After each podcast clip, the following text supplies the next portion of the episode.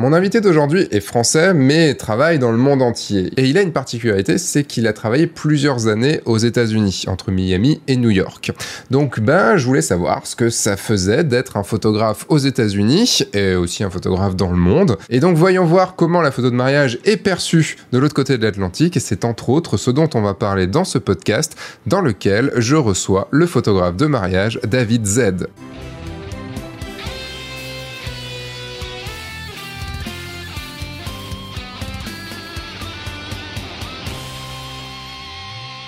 Cette semaine, j'ai le grand plaisir d'accueillir le photographe de mariage international David Z. À un moment de son activité, David a décidé, comme ça, sur un claquement de doigts, de partir aux États-Unis, de partir travailler aux États-Unis. Et il a réussi. Il est arrivé du côté de Miami. Il a fait des photos entre Miami et New York. Enfin voilà, tout sur la côte est des États-Unis. Évidemment, et pas que. Il est depuis, il est revenu. Il travaille maintenant partout dans le monde et on va voir qu'il a même créé un site par pays. C'est du site ultra personnalisé en fonction de ses clients cibles. ça, on en parlera durant ce podcast. Mais surtout, ce qui m'intéressait, c'est d'avoir son regard sur bah, la photo de mariage aux États-Unis, parce que j'ai pas mal d'a priori, pas mal d'idées préconçues sur comment c'est là-bas.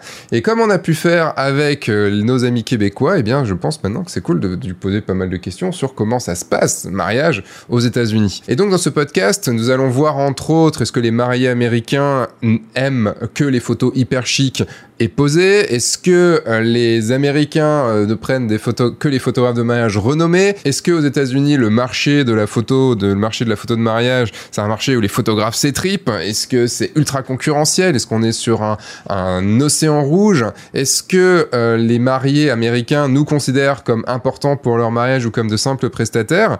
Et on parlera même, je parlais d'océan rouge, donc on parlera même de photos prises avec des requins, des photos de mariés prises avec des requins. Eh oui, on va parler de pas mal de choses dans ce podcast. Et avant de poser ma question habituelle à David, eh bien un appel à l'action et cette fois-ci, et cette fois-ci dans le guide du photographe de mariage, je lance une nouvelle chose qui va démarrer euh, euh, pas la semaine où sort ce podcast, mais la semaine suivante. Le podcast sort vers le 19 juillet 2022 et donc là à partir de la semaine prochaine, la semaine suivante. Et donc à partir de la semaine suivante, eh bien je vais lancer le mail, le mail du guide du photographe de mariage. Ça, le guide du photographe par mail. Ce sera euh, deux mails par semaine, deux à trois mails par semaine dans lequel je vous donnerai des informations sur des informations, des, anecdotes, des, euh, conseils, euh, des, euh, réflexions, des coups de gueule. Voilà, c'est j'ai envie de discuter avec vous par mail, faire un petit peu moins de vidéos et, et, discuter un petit peu plus avec vous par mail. Parce que c'est un exercice qui me plaît bien, mais je vous explique tout directement dans le, dans le mail. Et pour recevoir ces mails deux à trois fois par semaine, eh bien, vous, vous, avez juste à cliquer là dans la description. Vous avez un lien qui vous amène directement vers la page d'inscription. Évidemment, vous pourrez vous désinscrire quand vous voulez. Évidemment, vous pourrez vous désinscrire quand vous voulez. Si vous suivez ces, euh, ces mails, vous aurez plein, plein, plein de conseils. Et euh, voilà, sur un truc très rapide, deux minutes maximum de lecture. Voilà, ça va pas vous embêter plus que ça. Ça va être vraiment, je pense, très intéressant avec un ton super chouette. Donc maintenant que vous avez cliqué sur le lien pour vous inscrire au mail du GPM, donc c'est fait. Je sais que vous l'avez fait, que vous attendez pas la fin de cette de ce podcast. Bah, je vais pouvoir poser ma première question à David Z. David Z, est-ce que tu peux nous faire ton elevator pitch, s'il te plaît? La question c'est, est-ce que tu peux me faire ton elevator pitch de David Z, photographe de mariage? Alors, un elevator pitch. Alors non, tu me l'avais pas posé la question. Non, je te l'avais pas posé. Non, tu m'as pas posé. Mais alors, qu'est-ce qu'un elevator pitch? L'elevator pitch, en fait, j'aime bien commencer par cette par cette question parce que ça met souvent mal à l'aise. Le, en gros, c'est réussir. Euh, l'idée, c'est t'as un, comment dire, as un truc à vendre, tu te mhm. retrouves avec la personne à qui tu veux le vendre dans un ascenseur et tu as l'équivalent de 2, 3, 4 étages pour lui faire, euh, pour lui, pour lui donner envie. ok, d'accord. Ah oui. Donc imagine, tu, rencontres euh, les clients que tu veux mhm. euh, et tu as 3-4 étages comme ça pour, te, pour lui dire coucou, je suis David et voilà ce que je fais. D'accord, ok. Bon, bah, écoute. J'aime bien quand c'est un peu pris au dépourvu comme ah, ça. Ouais, je vois, je vois, je vois. Ah, ouais. D'accord, ok, tu commences comme ça, ok. Bon, bah écoute. alors j'ai 3-4 étages, j'espère que les étages vont être assez lents. On va dire que c'est rapide. On va dire que c'est le bourge à l'arabe. C'est bon, il y, a de, y a de quoi faire. D'accord. Bon ben euh, donc euh, c'est une petite présentation rapide alors euh, vis-à-vis de mes clients et pourquoi pourquoi moi? non, en fait, je suis je suis photographe de mariage spécialisé dans le mariage depuis 12 ans sur l'international. Donc tout simplement, pourquoi l'international? C'est parce que j'aime j'aime pas m'ennuyer et je trouve que partir sur l'international et rencontrer des gens différents, des cultures différentes et surtout des décors différents, ça m'aide vraiment à continuer à avoir cette âme artistique. Et pour moi, c'est ce qui est important, c'est vraiment d'avoir cette âme artistique, même si on est sur du mariage. Et voilà, et d'où d'où l'international parce que vraiment ça va m'aider. Et donc, euh, et donc, si j'ai des clients dans l'ascenseur, évidemment, je leur dirais donc pourquoi moi? Parce que j'ai toujours cette âme artistique. Et, euh, et avant tout, c'est, euh, je suis plutôt prévenant avec les clients. Euh, voilà, je fais vraiment très attention à eux. Et puis mon style, c'est vraiment le style photojournaliste, mais avec vraiment euh, un regard artistique sur la lumière. Donc beaucoup de contre-jour, beaucoup euh, de bienveillance, beaucoup d'émotion dans, dans les regards. C'est ce que je cherche avant tout l'émotion et faire vraiment parler la photo. Et ben voilà, on a eu, on a eu quelques étages de rab et c'est très bien. C'est ça. on a eu des grands étages. et demi. tu, tu, parlais de, de, de, et ça, en fait, ça me permet de, de, de pouvoir enchaîner euh, sur un, sur un thème direct. Tu parlais de, de, de vision artistique. Il y, a, il y a souvent un débat qui, qui se fait un débat faux débat, mais euh, un débat quand même qui se fait sur le côté photographe de mariage artiste, pas artiste. Moi, ma réponse est assez, enfin, ça dépend des gens. Il y a des gens qui, il y a des photographes qui sont prestataires et qui sont vraiment, qui ne font pas d'artistique à côté, qui ont pas de, enfin, qui ont, qui ont leur patte en photo de mariage, mais qui n'ont pas le, de, fibre vraiment artistique derrière, mm-hmm. de, de créateurs, d'auteurs, plutôt aller là-dessus. Euh, et il y a ceux qui, qui, qui l'ont, mais en même temps, comment on l'applique dans le mariage? Toi, tu, tu, serais plutôt de quel côté? Et c'est quoi ta vision de, de, de, du côté artistique euh, dans la photo de mariage? Comment on peut le... Alors, en effet, ben, comme tu dis, c'est vrai que c'est un vrai débat, euh, surtout en France. J'ai la chance, donc, comme je te disais, de, de parcourir un petit peu le globe, et, et, je vois que les photographes de mariage n'ont pas le même statut à l'étranger qu'en France, notamment aux États-Unis. J'ai eu la chance d'y vivre quatre ans. Et, euh, et arrivé là-bas, en fait, directement, on m'a, on m'a mis dans la catégorie artiste. Et c'était intéressant parce que c'est vrai qu'en France, on est plutôt euh, les photographes de mariage, on est considérés plutôt comme des euh, dans une partie commerciale euh, plutôt que de la partie artiste. On le voit puisque de toute façon, on, on peut pas intégrer en fait euh, en tant que photographe de mariage le, légalement euh, la maison des artistes. Hein. Exactement, exactement. Et je trouve ça dommage parce que en fait, comme euh, comme tu disais, c'est moi je trouve que tous les photographes et notamment en France, on a de très très bons photographes de mariage. Et, euh, et ce qu'on fait euh, et ce que font, euh, c'est vraiment artistique. Enfin, maintenant, on n'est plus sur de la photographie, sur de la photographie où on était derrière l'arbre et on faisait coucou derrière l'arbre et puis on prenait les 5 six, on avait des pellicules, on, on, prenait 60 photos et pas plus. Maintenant, vraiment, il y a un regard vraiment artistique sur, sur tout. On, cherche l'angle, on cherche la belle lumière, on cherche, euh, on cherche vraiment, euh, voilà, euh, de créer quelque chose et créer une émotion, tout simplement, une histoire dans la photo. Et, pour moi, je trouve que, bah, personnellement, par rapport à ta question, je, je, je suis plutôt du côté artiste. Et puis même, les, pour moi, au moins la moitié ou les trois quarts des photographes en France de mariage devraient être considérés comme des artistes et pas forcément juste comme de la photo prestataire. Ok. Tu, tu as un travail euh, d'auteur à côté ou pas du tout? Alors pas du tout, du tout, du tout. J'ai pas de travail d'auteur. C'est vrai que moi je suis vraiment spécialisé euh, dans la partie euh, mariage. Donc après je vais, après je donne des cours, des cours photo, mais spécialisé vraiment aussi dans le dans le mariage. Mais j'ai pas de partie auteur dit. Le, en fait, c'est vrai qu'entre les États-Unis, enfin le côté anglo-saxon et, le côté français, on a aussi une vision du mot artiste qui est différente. Euh, quand tu regardes, par exemple, moi qui étais dans la 3D avant, euh, si tu regardes, il y a toujours 3D artist, euh, mais même si c'est des, des gens qui, qui ne font que faire ce qu'on leur a dit de faire. Tu vois, par exemple, dans le, dans le, monde du cinéma, tous les, tous les, je vais l'appeler petites mains, mais c'est pas, c'est pas péjoratif, hein, mais c'est mhm. tous les gens qui font les effets spéciaux, et trucs comme ça et tout. Il y a très peu de réels créateurs. Il y a très, en gros, il y a, il y a, le il y a les ou les créateurs qui vont créer le monstre, et il y a mhm. ceux qui vont suivre les dessins et qui vont le, et qui vont le mettre en, et suivre l'animation qu'il faut faire. Euh, et tous ces gens-là sont considérés artistes. Le mot artiste, en, enfin, en tout cas, moi, c'est la vision que j'en ai, compris, mhm. c'est que le mot artiste, n'a pas la connotation, on va dire, euh, peut-être plus élevée qu'on a nous en France, qui du coup peut être du côté un petit peu péteux en disant oui je suis un artiste, euh, voilà je suis un mhm. créateur, tout ça et tout, mais en même temps il y a cette distinction, je pense en, en, entre le côté, enfin, il y a cette différence entre le côté américain et le côté, et le côté français, ce qui pourrait du coup aussi, tu vois, amener cette, cette différence de, de mots entre les photographes. Euh, et, euh, et, en fait, y a, je reviens sur les termes qu'un de mes amis, James Ville, qui est photographe de rue, euh, qui lui a, pour moi, un travail d'auteur, mais qui se considère pas du tout comme artiste, puisqu'en fait, pour lui, il fait de la photographie de vie. C'est-à-dire, qu'il il va dans la rue, il fait des très belles photos qui racontent des choses, qui sont très photojournalistiques, euh, donc un peu ce que nous on peut faire en, en photo de mariage. Et lui, je trouve, il a une vision qui, qui dit voilà, je suis pas du tout un artiste, je capte ce qui se passe, mais euh, j'ai pas une vision de, de, de créer vraiment un, un, thème ou tu vois ou quelque chose comme ça. Et je pense il y a vraiment un, un, un une ça dépend des gens et euh, c'est pas il y en a un ou bien bien ou l'autre mal hein, c'est juste des différences de point de vue euh, qu'on qu me fasse pas dire ce que j'ai pas dit. Mais euh, le mais c'est pour ça que je te demandais si tu avais un travail d'auteur à côté. Parce que pour moi il y a ce côté euh, où si tu veux que ta photo de mariage soit euh, pour moi nourri par ton côté artistique. En tout cas, pour moi, il faut que tu aies un côté auteur à côté qui mhm. vienne, tu vois, euh, enfin, les deux vont se répondre. Ouais, oui, c'est vrai que c'est une, c'est un point de vue en effet très intéressant et, je suis d'accord avec toi. Après, c'est vrai que bah, déjà pour répondre à, par rapport à la question aux États-Unis, en effet, les États-Unis, le, terme générique est artiste, mais euh, je trouve que hum, pour ça, il donne un peu plus la chance.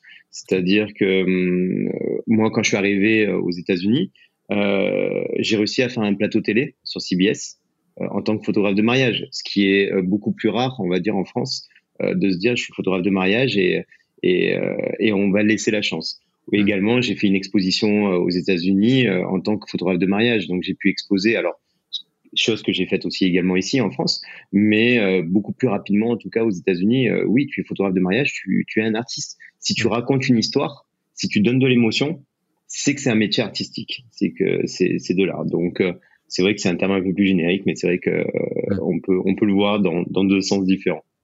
C'est vrai que c'est vraiment, enfin, moi j'aurais plus ce côté créatif, mm-hmm. mais après tout, tout se discute en fait. C'est ça, ouais, exactement. Euh, tu, euh, quand tu dis que tu as fait un, plus facilement, donc tu as fait un, plateau télé, une expo plus facilement aux États-Unis, c'était par rapport, entre guillemets, juste au travail normal que tu fais sur euh, la sur tes photographies de mariage ou c'était pour des trucs très spécifiques, des événements très spécifiques que tu as eu, dont une fameuse séance photo sur laquelle on va revenir euh, un petit peu plus tard. Euh, enfin, est-ce que voilà, c'était pour un truc spécifique ou c'était juste parce qu'il, enfin, juste entre guillemets, tu t'étais connu là-bas et, et, ils avaient besoin d'un photographe de mariage, ils ont dit bon, on va, on va appeler David. Ben non, c'est plutôt ce, cette chose-là. C'est plutôt du générique, enfin du, du ouais, c'est plutôt général. Euh, c'est sur euh, pourquoi un Français euh, vient aux États-Unis faire de la photographie de mariage, euh, pourquoi pourquoi lui plutôt qu'un autre, et, et, et, cette cette histoire en fait de, de partir à l'étranger et de d'essayer d'amener aussi la photographie de mariage ailleurs, comme sur ben voilà, comme sur des, des sous l'eau, sur l'eau ou dans les airs. Donc c'est vrai que pourquoi amener cette photographie-là? Donc ça les intéressait, c'était plutôt ça. Euh, après ils sont, euh, après bah c'est le show off, hein, c'est les États-Unis, c'est autre chose. Donc euh, évidemment ils vont d'une petite histoire ils vont en faire tout un roman quoi. Donc donc voilà donc c'est voilà. Mais est-ce que ça t'a appris du coup à, à, à, faire plus gros de, de plus petit? Ça m'a appris, ouais, c'est ça, exactement. Oui, non, non, ça m'a pas appris ça, mais ça m'a appris dans le dans le sens où où tout est possible. Euh, il faut y aller. Euh, il faut mm. pas avoir peur et, euh, et chose que mm, que j'avais que j'avais vu par rapport à, en France et je dénigre pas et tout ça, c'est que souvent, bah, et d'un côté c'est bien aussi. Hein, moi j'adore ma culture française, c'est euh, en France, on nous apprend à être humble, et puis aux États-Unis, on t'apprend à, le contraire, quoi. Exactement. Et donc, euh, bah, finalement, le mélange des deux, c'est plutôt sympa parce que je trouve qu'il faut avoir confiance en soi, surtout dans un métier où euh, la photographie, la photographie de mariage ou, peu importe, quand on est à son compte, c'est c'est assez dur. surtout, on a on a passé quelques mois difficiles en tant que prestataire de service, en tant que dans notamment. Et, euh, et, je trouve que si on n'a pas confiance déjà en soi, c'est difficile de, de, vivre uniquement de sa passion. Voilà. Donc après, c'est compliqué. Et donc, je pense que ça, ça m'a appris à avoir confiance en moi en disant que bah, finalement, ce que je faisais, c'est pas si mal que ça et que bah, je pouvais essayer de continuer et essayer d'aller plus loin. À la base, tu étais quelqu'un de plutôt timide ou plutôt ouvert? Enfin, comment avant ce passage aux États-Unis Alors, avant ce passage, non, là, j'étais assez ouvert, mais la photographie m'a appris à être ouvert. En fait, avant la photographie, on va, non, quand j'étais plus jeune, on va dire, j'étais vraiment timide, très introverti et timide. Le sport m'a permis de m'ouvrir et la, la, photographie m'a a fait une finalité finalement et, m'a permis vraiment de m'ouvrir euh, un peu plus. Même si c'est bizarre parce que paradoxalement, on est derrière un objectif, on essaie d'être discret, mais ça m'a permis euh, finalement aussi de, de m'ouvrir. Comment, comment ça s'est passé cette, euh, cette transformation? Déjà par le sport, tu faisais quel sport?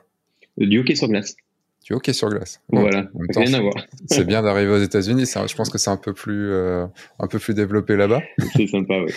euh, et euh, comment déjà le, le sport t'a permis de te, d'être un peu moins introverti et après la photo, est-ce que, est-ce qu'il y a des choses qui, que tu dis, ok, c'est ça, c'est, vraiment ça qui m'a permis de, c'est des événements, enfin, je sais pas, c'est des, c'est la, se dépasser. Hein.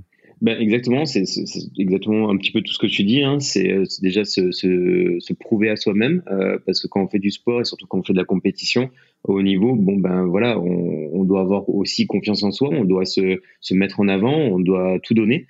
Et puis, euh, ben, c'est un sport d'équipe, donc qui dit équipe dit euh, ben, cohésion sociale. Donc là, il va falloir, il faut pas se mettre de côté, hein, il faut rentrer dans l'équipe, sinon on est mis de côté, et puis même dans le jeu, on est mis de côté. Donc il faut, faut discuter avec ses, euh, ses coéquipiers, il faut euh, trouver des, des, solutions avec ses coéquipiers, et, euh, et, donc pour ça, bah, il faut, comment dire, faire le geste supplémentaire, faire vraiment faire un effort pour pour pouvoir vraiment se dépasser et puis dépasser sa timidité. Et puis le, la photographie, notamment la photographie de mariage, c'est ce que je dis aussi quand je quand je forme des photographes, c'est que euh, bah, il faut pas être timide, euh, il faut être discret, euh, il faut être en backup, il faut être en recul pour pouvoir avoir une vue aussi sur la scène. On est un petit peu comme des metteurs en scène euh, et on regarde en fait tout ce qui se passe et on essaye de d'anticiper, c'est surtout l'anticipation qui est importante. Mais également, il faut pouvoir être euh, présent il faut pouvoir euh, dire bah tiens non là je voudrais qu'elle se déplace légèrement sur la droite sur la gauche euh, donc il faut euh, il faut intervenir. Et notamment dans les photos de groupe euh, également il faut se faire il faut se faire entendre. C'est voilà il, pour pas que ça parte un petit peu dans tous les sens et pour qu'on garde vraiment un, des, un temps horaire voilà que qu'on reste vraiment dans le dans la timeline comme je mmh. dis. Et donc et donc pour ça ben voilà il faut se faire entendre. Et si on a trop de timidité c'est un petit peu compliqué puisqu'on va se faire manger. Et donc il faut pas se faire manger. Ça, tu l'as appris au fur et à mesure des mariages ou au début déjà, tu es arrivé direct en étant un peu euh, directif comme ça? Alors, bien sûr, on l'apprend et j'apprends tous les jours du mariage euh, et à chaque mariage, euh, chaque mariage est différent et, et, heureusement, on en apprend tous les jours. Maintenant, après, j'ai eu la chance de faire une formation quand j'étais, quand j'ai commencé le mariage. Et je trouve qu'une formation dans le mariage, quelle qu'elle soit, c'est important euh, de pas rêver comme ça. On le sait, hein, le mariage, c'est euh, bah, oui, c'est des photos de toute une vie, mais euh, également c'est un instant, euh, un instant T. Et c'est pas une séance photo où on peut reprendre. On peut pas dire à la personne, tiens, est-ce qu'on peut refaire les alliances Est-ce qu'on peut refaire le qui le font. Ouais, ok, d'accord. Alors moi, je sais que j'évite parce que je veux garder toujours ce côté naturel, mais mais voilà, donc je pense que ouais, je pense que là-dessus. Euh, je, suis d'accord avec toi, on peut pas le, on peut pas le refaire. Enfin, on peut, quand tu le demandes, enfin, je sais que c'est beaucoup de vidéastes qui, qui, le, qui demandent de le refaire, euh, parce que c'est peut-être plus, sûrement plus compliqué pour eux de, la, de, l'avoir, mais, mais c'est vrai que quand tu redemandes à, à quelqu'un de faire quelque chose qu'il a fait naturellement, ça va être très bizarre, en fait. Hein. C'est ça, on n'est plus dans le naturel. Euh, tu, bon, il y a plein de sujets qu'on vient d'aborder en, l'espace de, de, 15 minutes. Il y a plein de choses sur lesquelles j'ai envie de, j'ai envie de partir. Euh, le, je vais devoir choisir. Le, tu parlais. Euh, qu'est-ce qui t'a On va commencer par ton, passage aux États-Unis parce que c'est aussi ce qui te caractérise. Euh, Qu'est-ce qui a fait que d'un coup comme ça, tu t'es dit tiens, je, vais aux États-Unis? Est-ce que tu étais photographe de mariage avant? Euh, Est-ce que tu t'es dit bon, là j'en ai marre de la France, on y va? Qu'est-ce qui s'est passé en fait? Alors qu'est-ce qui s'est passé? Non, j'étais photographe. Euh, en fait, je suis photographe depuis 2010 et je suis parti euh, aux États-Unis euh, en 2017. Ah oui, d'accord. Voilà, donc il y a quand même eu euh, un, bon laps de temps en France. Euh, non, j'étais bien en France, j'étais très bien, mais c'est vrai que depuis tout petit, euh, on a souvent, enfin souvent quand on est jeune, on a des des posters de, de, de stars de, américaines de NBA ou autres ou de, de NHL, de hockey sur glace. Ou de cinéma. ou de cinéma, exactement. Non, non, tout à fait. Donc, c'est vrai qu'on a toujours ce rêve américain, c'est American Dream où on se dit tiens et si moi j'y allais est-ce que j'aurais aussi un American Dream? Mais euh, mais voilà c'était pas pas plus que ça. Je me suis dit tiens en fait je me suis toujours dit j'aimerais avoir une expérience à l'étranger. Je trouve que euh, en fait depuis que je suis parti faire des euh, bah, déjà le voyage évidemment j'adore j'adore voyager d'où ma spécialité aussi dans, dans la photographie de mariage je voulais tout simplement avoir un métier où je puisse voyager euh, et finalement aussi être payé pour voyager. Donc ça c'est génial. Et euh, donc voyager et puis euh, allier aussi ma passion. Donc c'est vrai que c'était les deux étaient plutôt sympas et je me suis dit en fait un jour pour, pour tout dire j'ai celui qui m'a donné envie de la photographie qui est un, un très bon bon un ancien photographe de mariage et photographe auteur qui est Vincent Formica en fait. Et un jour, il était donc lui, c'était mon photographe de mariage aussi quand je me suis marié. Et euh, un jour, en plein hiver, il m'envoie des photos, lui, les pieds dans l'eau, euh, dans les dans les dom et mhm. il me dit, je suis en train de travailler. et moi, j'étais en France, il pleuvait, il faisait froid, et je me suis dit, mais waouh, quel métier euh, extraordinaire. Et euh, j'ai fait moi aussi, j'aimerais bien faire ça. Donc, j'avais toujours ça en tête en me disant, je vais faire de l'international. Donc, j'ai fait de l'international, puisque de suite, je me suis dit, tiens, je, je vais partir, et, et j'ai fait des, des, petits mariages à New York, mais je vivais en France. Et euh, pour venir à ta question, en fait, pourquoi l'international C'est tout simplement, j'ai toujours, me suis dit, euh, tiens, je vais faire une euh, vraiment une une expérience. J'aimerais bien une, expérience à l'étranger pour pouvoir m'ouvrir encore plus. Pour voir ce que c'est aussi ailleurs, parce que souvent on, dénigre tout ce qui se passe, par exemple dans notre pays, mais tant qu'on n'a pas vu si l'herbe était plus verte ailleurs, on peut pas vraiment savoir.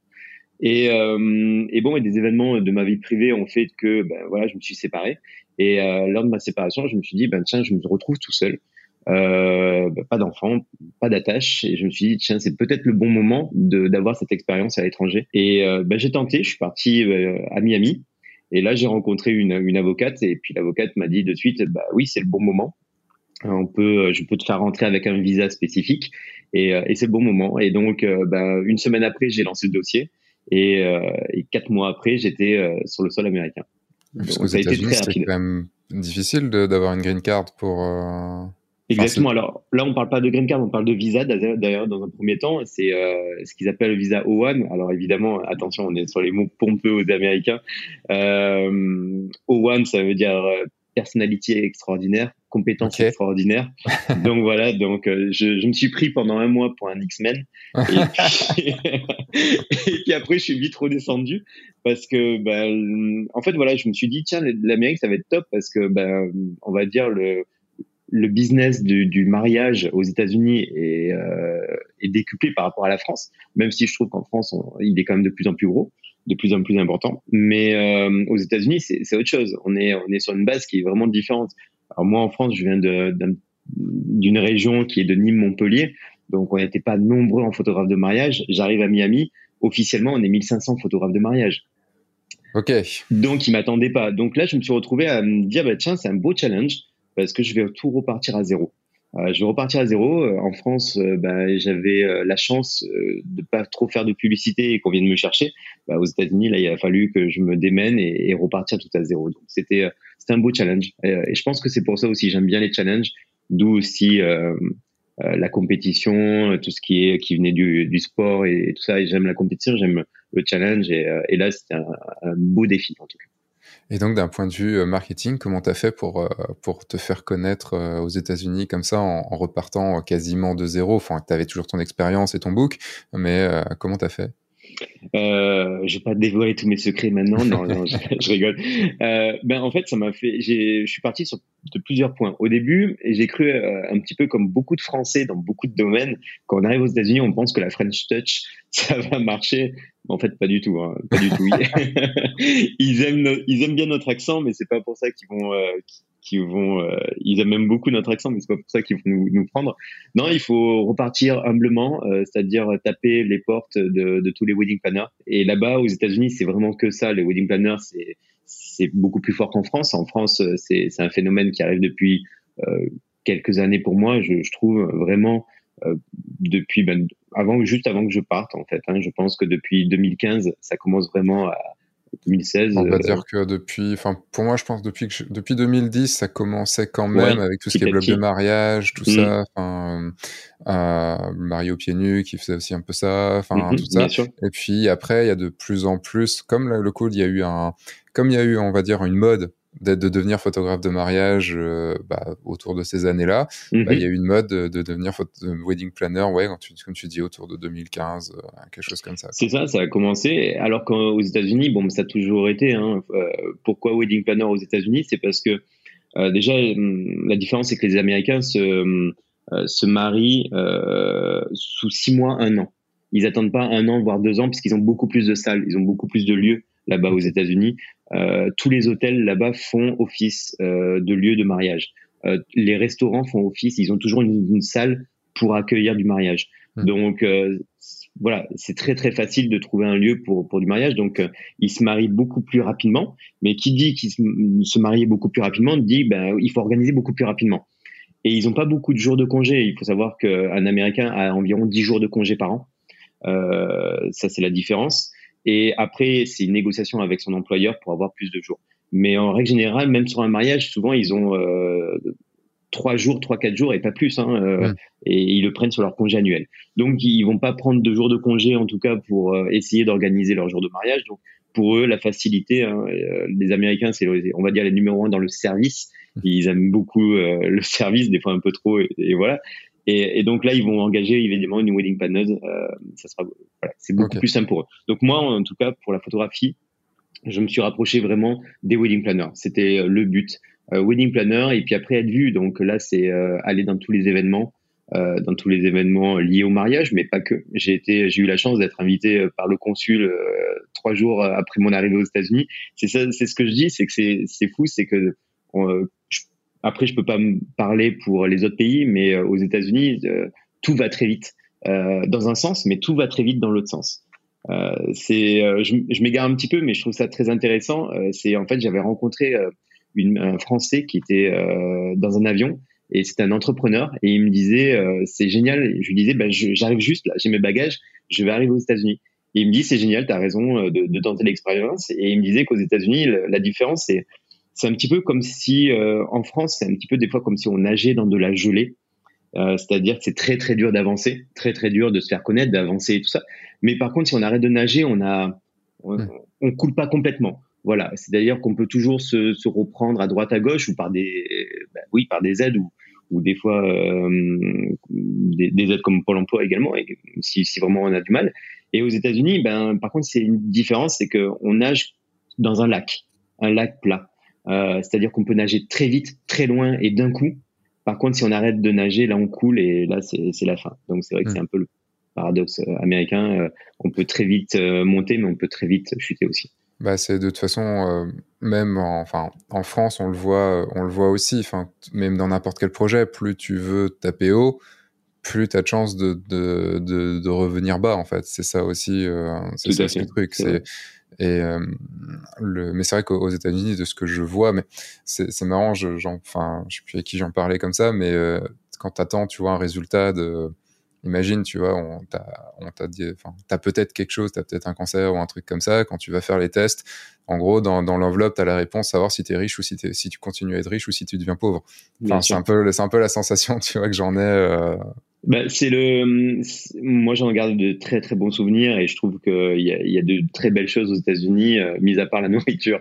Et euh, en tant que Français, c'est euh, non, on va dire que c'est très cher de bien manger, mais c'est très cher de bien se, d'avoir une bonne santé. Ça c'est vrai que et je l'ai vu avec tous les événements qui sont arrivés ces derniers temps avec le, avec la Covid, c'est c'est compliqué et, et c'est vrai. J'ai eu des amis, euh, ils ont dû, enfin des, des, gens que je connaissais qui ont dû payer 36 000 euh, tout au début hein, du, du, Covid, 36 000 euh, dollars pour juste pouvoir aller à l'hôpital pour se faire soigner. Euh, et donc ils ont dû faire un crédit. Donc ça c'était le ah début. Après, après je crois qu'il y a, peut-être eu des aides, j'en sais rien, mais je veux pas dire parce que je ne sais pas, mais mais au début en tout cas 36 000 dollars, ouais, c'était c'était pas rien. Mal, donc oui, pour c'est ça, c'est qu'on va quand on y va, même avec un doigt coupé. Je connais aussi une personne qui est avec un doigt coupé et qui de suite on lui a demandé euh, de signer et de donner en, en gros la carte bleue quoi. Donc c'était euh, d'abord la carte de crédit Et, et après, on te soigne, même si t'as un doigt coupé, que t'as le doigt à côté. voilà. Le, pour revenir côté euh, côté business, du coup, tu as donc tu t'es fait connaître sous combien de temps? Combien de temps ça a pris? Parce que il y a ça aussi, c'est qu'en France, bon, ça, ça, peut aller vite à certains moments sur des bons contacts, mais ça prend du temps de de faire confiance, qu'on nous fasse confiance, tu vois, ce genre de choses. Bon, toi, t'arrivais déjà avec un book et une expérience, 7 ans d'expérience, donc ça ça a sûrement aidé. Mais en combien de temps toi, le petit Frenchie qui, qui débarque à Miami, euh, les, combien de temps ont mis les wedding planners pour, euh, pour vraiment te dire, OK, c'est bon, je te fais confiance et je te donne ta chance sur les, mariages que, que je gère? Je trouve que c'est un petit peu similaire à la France. Moi, on m'a toujours dit quand j'étais euh, avant, avant la photographie, j'étais commercial, et on dit qu'un réseau, on le fait en 18 mois en moyenne. Bah, c'est à peu près ça. C'est à peu près le même niveau parce que aux États-Unis, évidemment, tout n'est pas rose et au début, c'est toujours le langage américain. c'est ah, c'est génial, c'est super, waouh, je te veux, je veux travailler avec toi et tout, c'est génial. Et puis, ben, t'attends euh, les emails et t'attends les coups de téléphone et puis rien ne se passe. Donc ça, ça ressemble. Euh, enfin, on est tous pareils. Hein, il n'y a pas, mm. pas vraiment de différence. Donc euh, ça met à peu près 18 mois. 18 mois pour. Euh, alors au début, au début, ça, peut marcher, mais ça c'est de la chance, je trouve. C'est-à-dire que si la wedding planner aime ton style et que justement elle a des clients qui recherchent ce style-là, euh, ça peut aller très vite. Donc euh, évidemment et heureusement pour moi, j'ai pu euh, avoir quelques contrats assez rapidement. Mais vraiment pour avoir vraiment un, roulement, on va dire entre 18 mois et, et 3 ans. Ok. Voilà, en gros. Et au bout de 3 ans, ben là, ça commence à marcher. Bon, le problème pour moi, c'est que trois ans après, le Covid est arrivé et commence à arriver et tout ça. Donc, donc voilà. Mais, euh, mais ouais, non, voilà, environ entre 18 mois et, et 3 ans. Ok. Et euh, je, discutais, euh, je discutais de ça avec, euh, avec Cathy Lessard il n'y a pas longtemps, sur, qui est une photographe à Québec, mmh et avec Yannick L'Espérance aussi, dont le podcast n'est pas encore sorti. je lui demandais les différences, de, les différences entre un mariage français et un mariage, et un mariage du coup bah, québécois. quelles sont les différences entre, entre un mariage français et un mariage américain? Il y a beaucoup de différences. c'est, énorme. Et même après, avec les mariages, même à l'autre bout du monde, c'est vraiment très intéressant ça. C'est euh, alors déjà la, grosse différence, bon ben c'est euh, on commence par les préparatifs. Déjà dans l'absolu, dans l'absolu, je trouve qu'en France, ben évidemment les mariés ils aiment ce qu'ils aiment particulièrement, c'est déjà avoir des photos de style naturel, c'est-à-dire sans forcément de flash, avec des poses très naturelles et avoir une lumière naturelle. Les Américains même s'il y en a beaucoup qui vont utiliser aussi, qui vont aimer le naturel, hein, évidemment. Euh, je dis pas que tous sont comme ça, mais là c'est beaucoup plus avec du, du flash. C'est beaucoup plus euh, style euh, magazine. Donc, euh, donc là, il va déjà avoir une différence. La, la deuxième différence, c'est que aux États-Unis, tous les photographes ont un, c'est une petite anecdote ça, ils ont un, un assistant. Ils ont un assistant parce que notamment, en fait, c'est pour tenir les perches. Et euh, c'est vrai que c'est beaucoup plus facile euh, avoir un assistant pour le flash, pour le perche, voilà, pardon, pour le perche euh, pour le flash. Et, et moi, au début que je suis arrivé aux États-Unis, bah, je travaillais sans assistant et mes premières reviews sur Google, c'était marrant, c'était une mariée qui dit c'était génial, c'était top, il a été génial et il travaille sans assistant en plus. Donc c'était genre, c'était extraordinaire. Et, et en fait, j'ai fait, j'ai fait quatre, ouais, non, je crois que j'ai fait cinq, six mariages sans assistant. Puis au bout d'un moment, chaque fois, ça revenait sur le pas. Ah, mais tu travailles sans assistant. Même les wedding planners me disaient, mais tu travailles sans assistant. faut savoir que je travaille avec des wedding planners aux États-Unis qui travaillent, elles, avec 5 à 6 assistants par mariage. Donc, c'est euh, c'est ah vraiment. Ah, oui, c'est euh, c'est des gros, gros, des grosses machineries. Mais ça, c'est des budgets de fou dans ce cas-là, enfin, pour pouvoir payer tout le monde. Hein.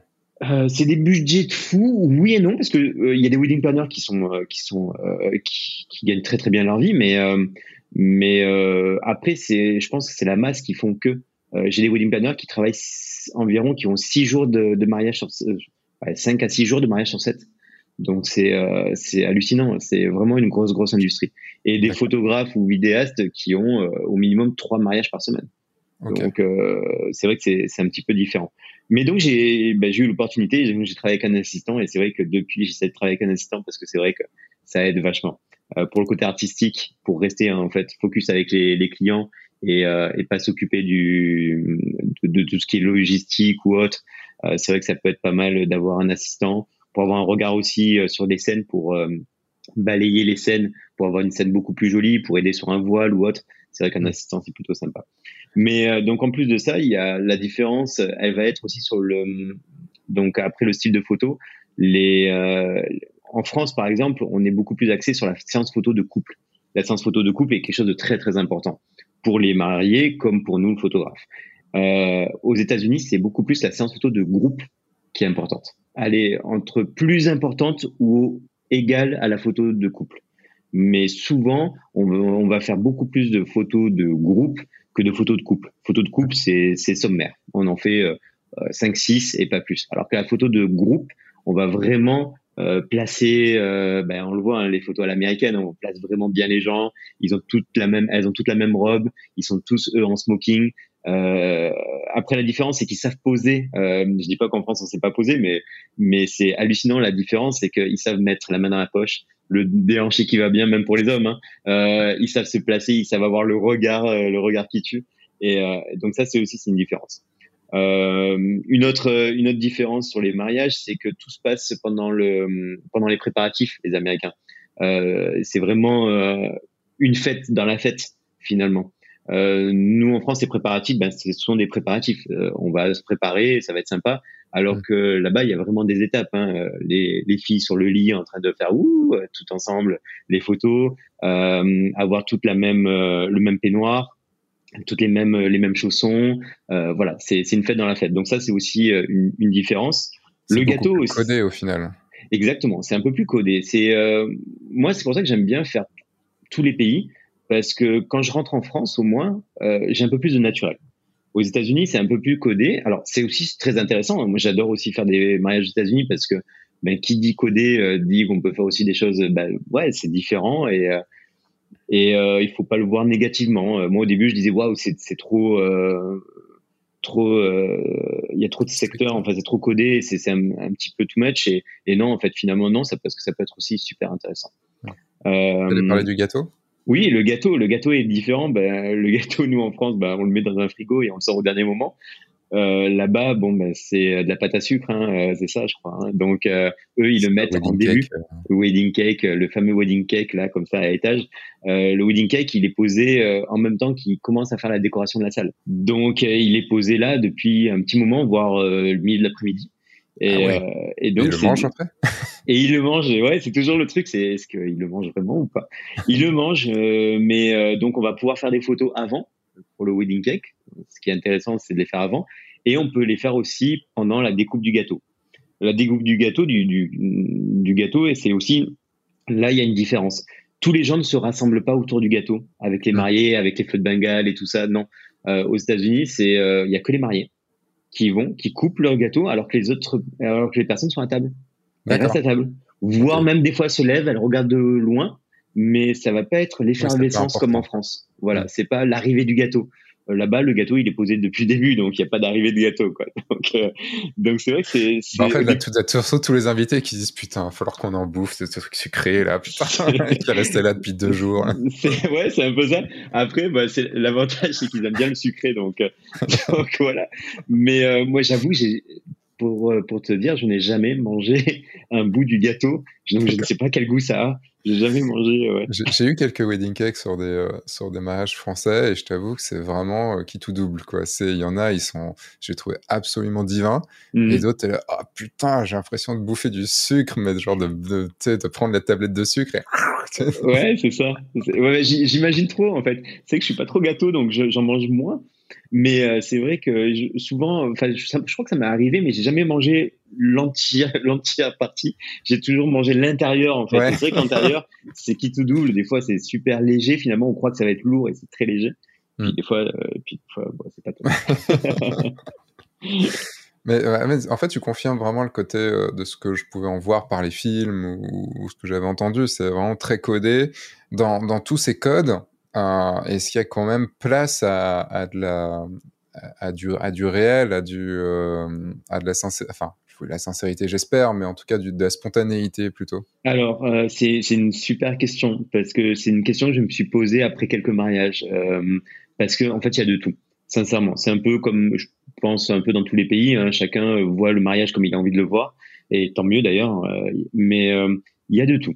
Il va avoir autant de la spontanéité que des mariages où tout est trop codé c'est dérangeant pour moi, je trouve, pour mon métier.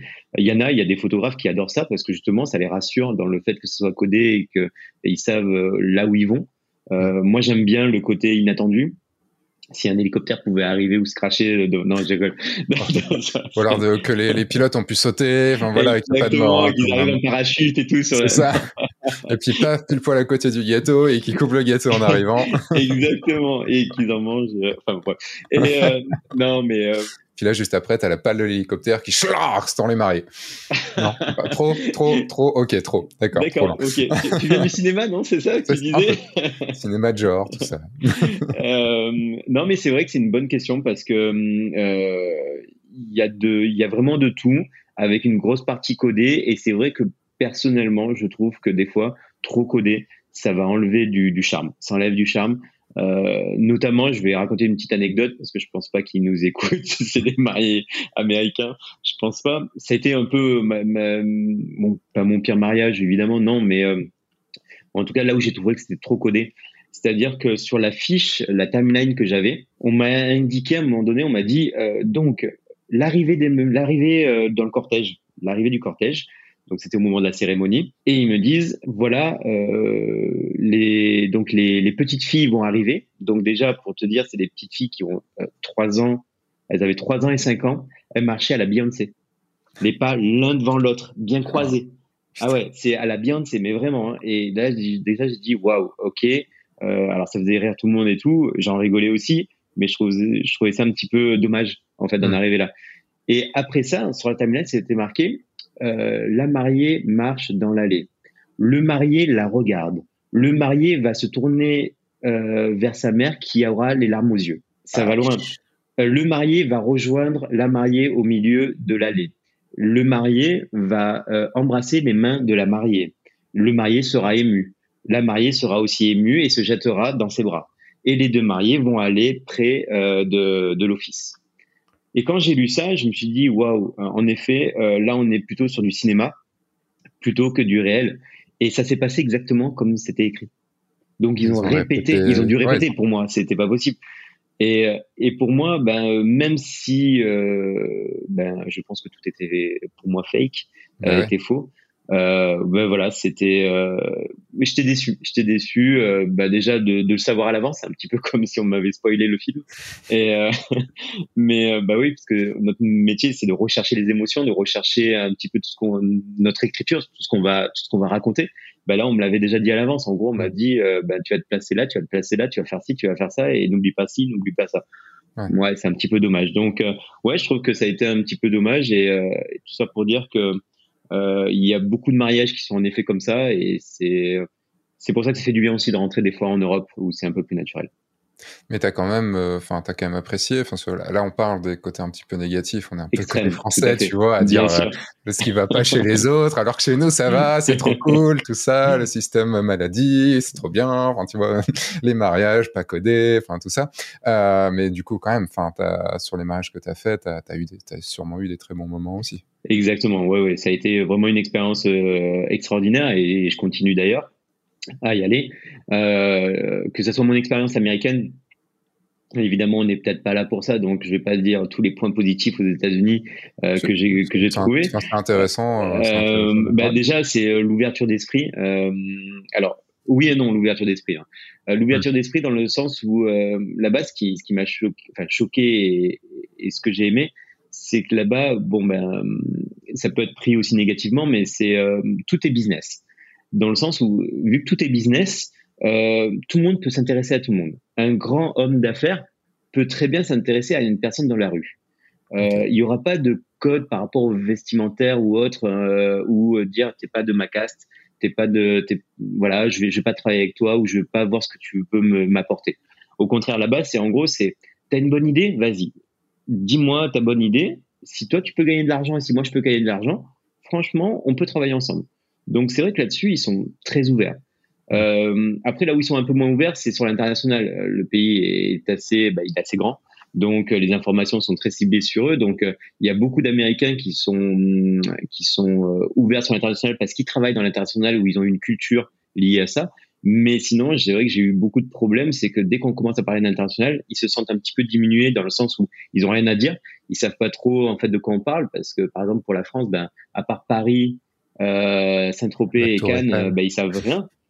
Euh, mais d'un côté, je leur jette pas la pierre parce que nous, si on dit euh, où est euh, l'Ontario, euh, il y a beaucoup de Français qui ne sauraient pas où, situe l'Ontario. Enfin, l'Ontario, c'est l'Ohio, je veux dire l'Ohio ça a toujours été différent parce que là, en gros, c'est comme si tu demandais à un étranger de dire où est le, où est la Creuse ou où est euh, la Savoie ou la Bretagne, quoi. Enfin, c'est. Alors oui, si on reprend, si on reprend dans le dans l'esprit où euh, les États-Unis est un pays et que la France est un pays. Moi, je le prends plutôt comme un continent en fait. Les États-Unis, pour moi, c'est euh, un ensemble d'États. Parce qu'ils ont, on a, ils sont vraiment, des fois ils sont différents. Hein. C'est vrai quand tu vas suivant les États, c'est complètement différent. Même la culture est un petit peu différente, le mindset aussi. Et, et, euh, et en France, pour moi, c'est pas la France. Moi, je le compare à l'Europe, en fait. Donc, pour comparer, en fait, je compare le continent à l'Europe. Euh, mais c'est pas pour ça que leur dire euh, euh est-ce que tu arrives à placer l'Italie? Ils n'arriveront pas à placer l'Italie non plus. Mais après, ça reste quand même. Enfin, tu vois, même si même si je peux je, je te je, peux te rejoindre sur sur cette cette comparaison là, ce sera toujours plus facile de de différencier logiquement l'Espagne, de l'Italie, de, de, la France, de l'Angleterre, parce qu'on a des langues différentes, qu'on a des cultures très différentes, mm. entre l'Ohio, l'Ontario, le Texas, enfin tout ça et mm. tout. Euh, enfin, il reste des Américains, euh, enfin des États-Unis.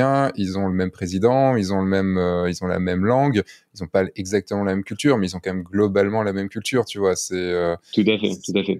ah non, mais je là-dessus, je suis complètement d'accord. Mais c'est vrai que euh, c'est ça, ils sont, ils sont, le, pays n'est pas très ouvert sur l'Europe. Je veux dire, ils parlent de l'Europe euh, uniquement quand le président américain va mm. faire des voyages d'affaires, enfin des voyages euh, présidentiels, euh, ou quand euh, il va avoir des émeutes ou des, des, tueries ou des guerres ou autres. Enfin voilà. Mais après, mm. sinon, à part ça, ils en parlent pas de l'Europe. Pour eux, voilà, ça reste sur les États-Unis.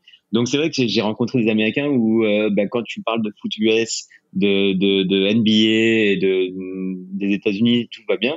Et dès que tu commences à partir de, à, à parler de l'étranger, de l'international, ben tu vois qu'ils sont un petit peu perdus et puis au bout de cinq minutes, ben ils s'en vont. D'accord. ils s'en vont. Donc ça c'est bon, c'était encore un petit côté négatif, mais après chose positive, très positive, c'est là-bas pour moi c'est euh, rayer une voiture, ils savent pas ce que c'est. Pour eux c'est success story, c'est-à-dire qu'il n'y a pas d'envieux, de, de, de gens qui sont envieux.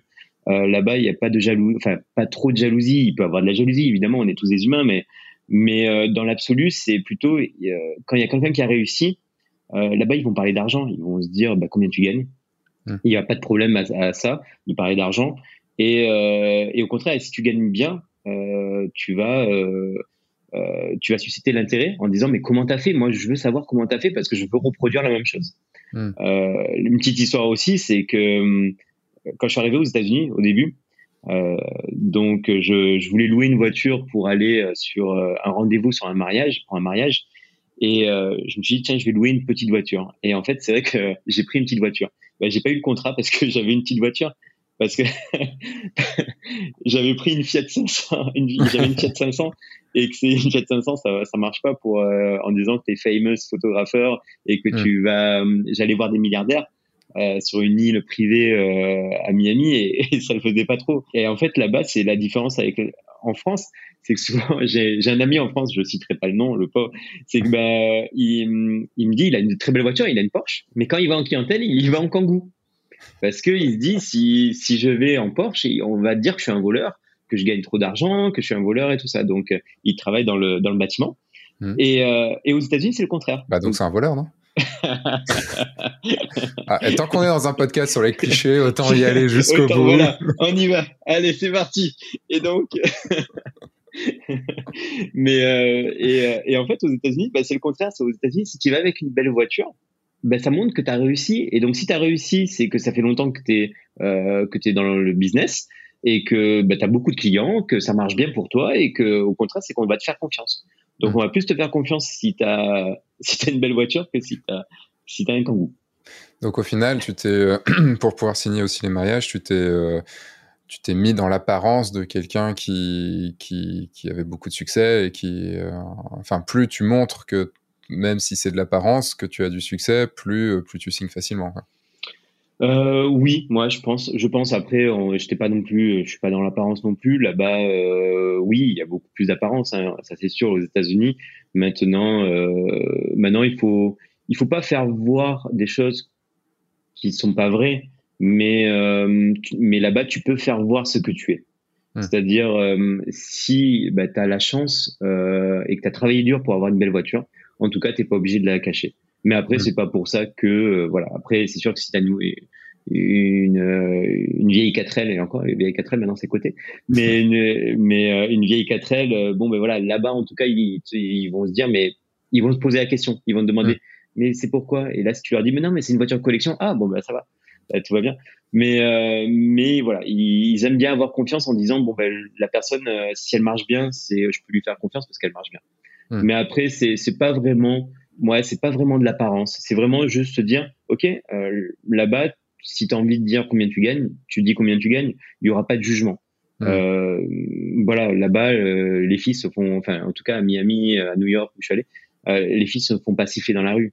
Ouais. Donc euh, c'est, eh, on, va pas avoir un jugement sur l'apparence. Il y a des gens qui s'habillent un peu n'importe comment hein, aux États-Unis. Hein.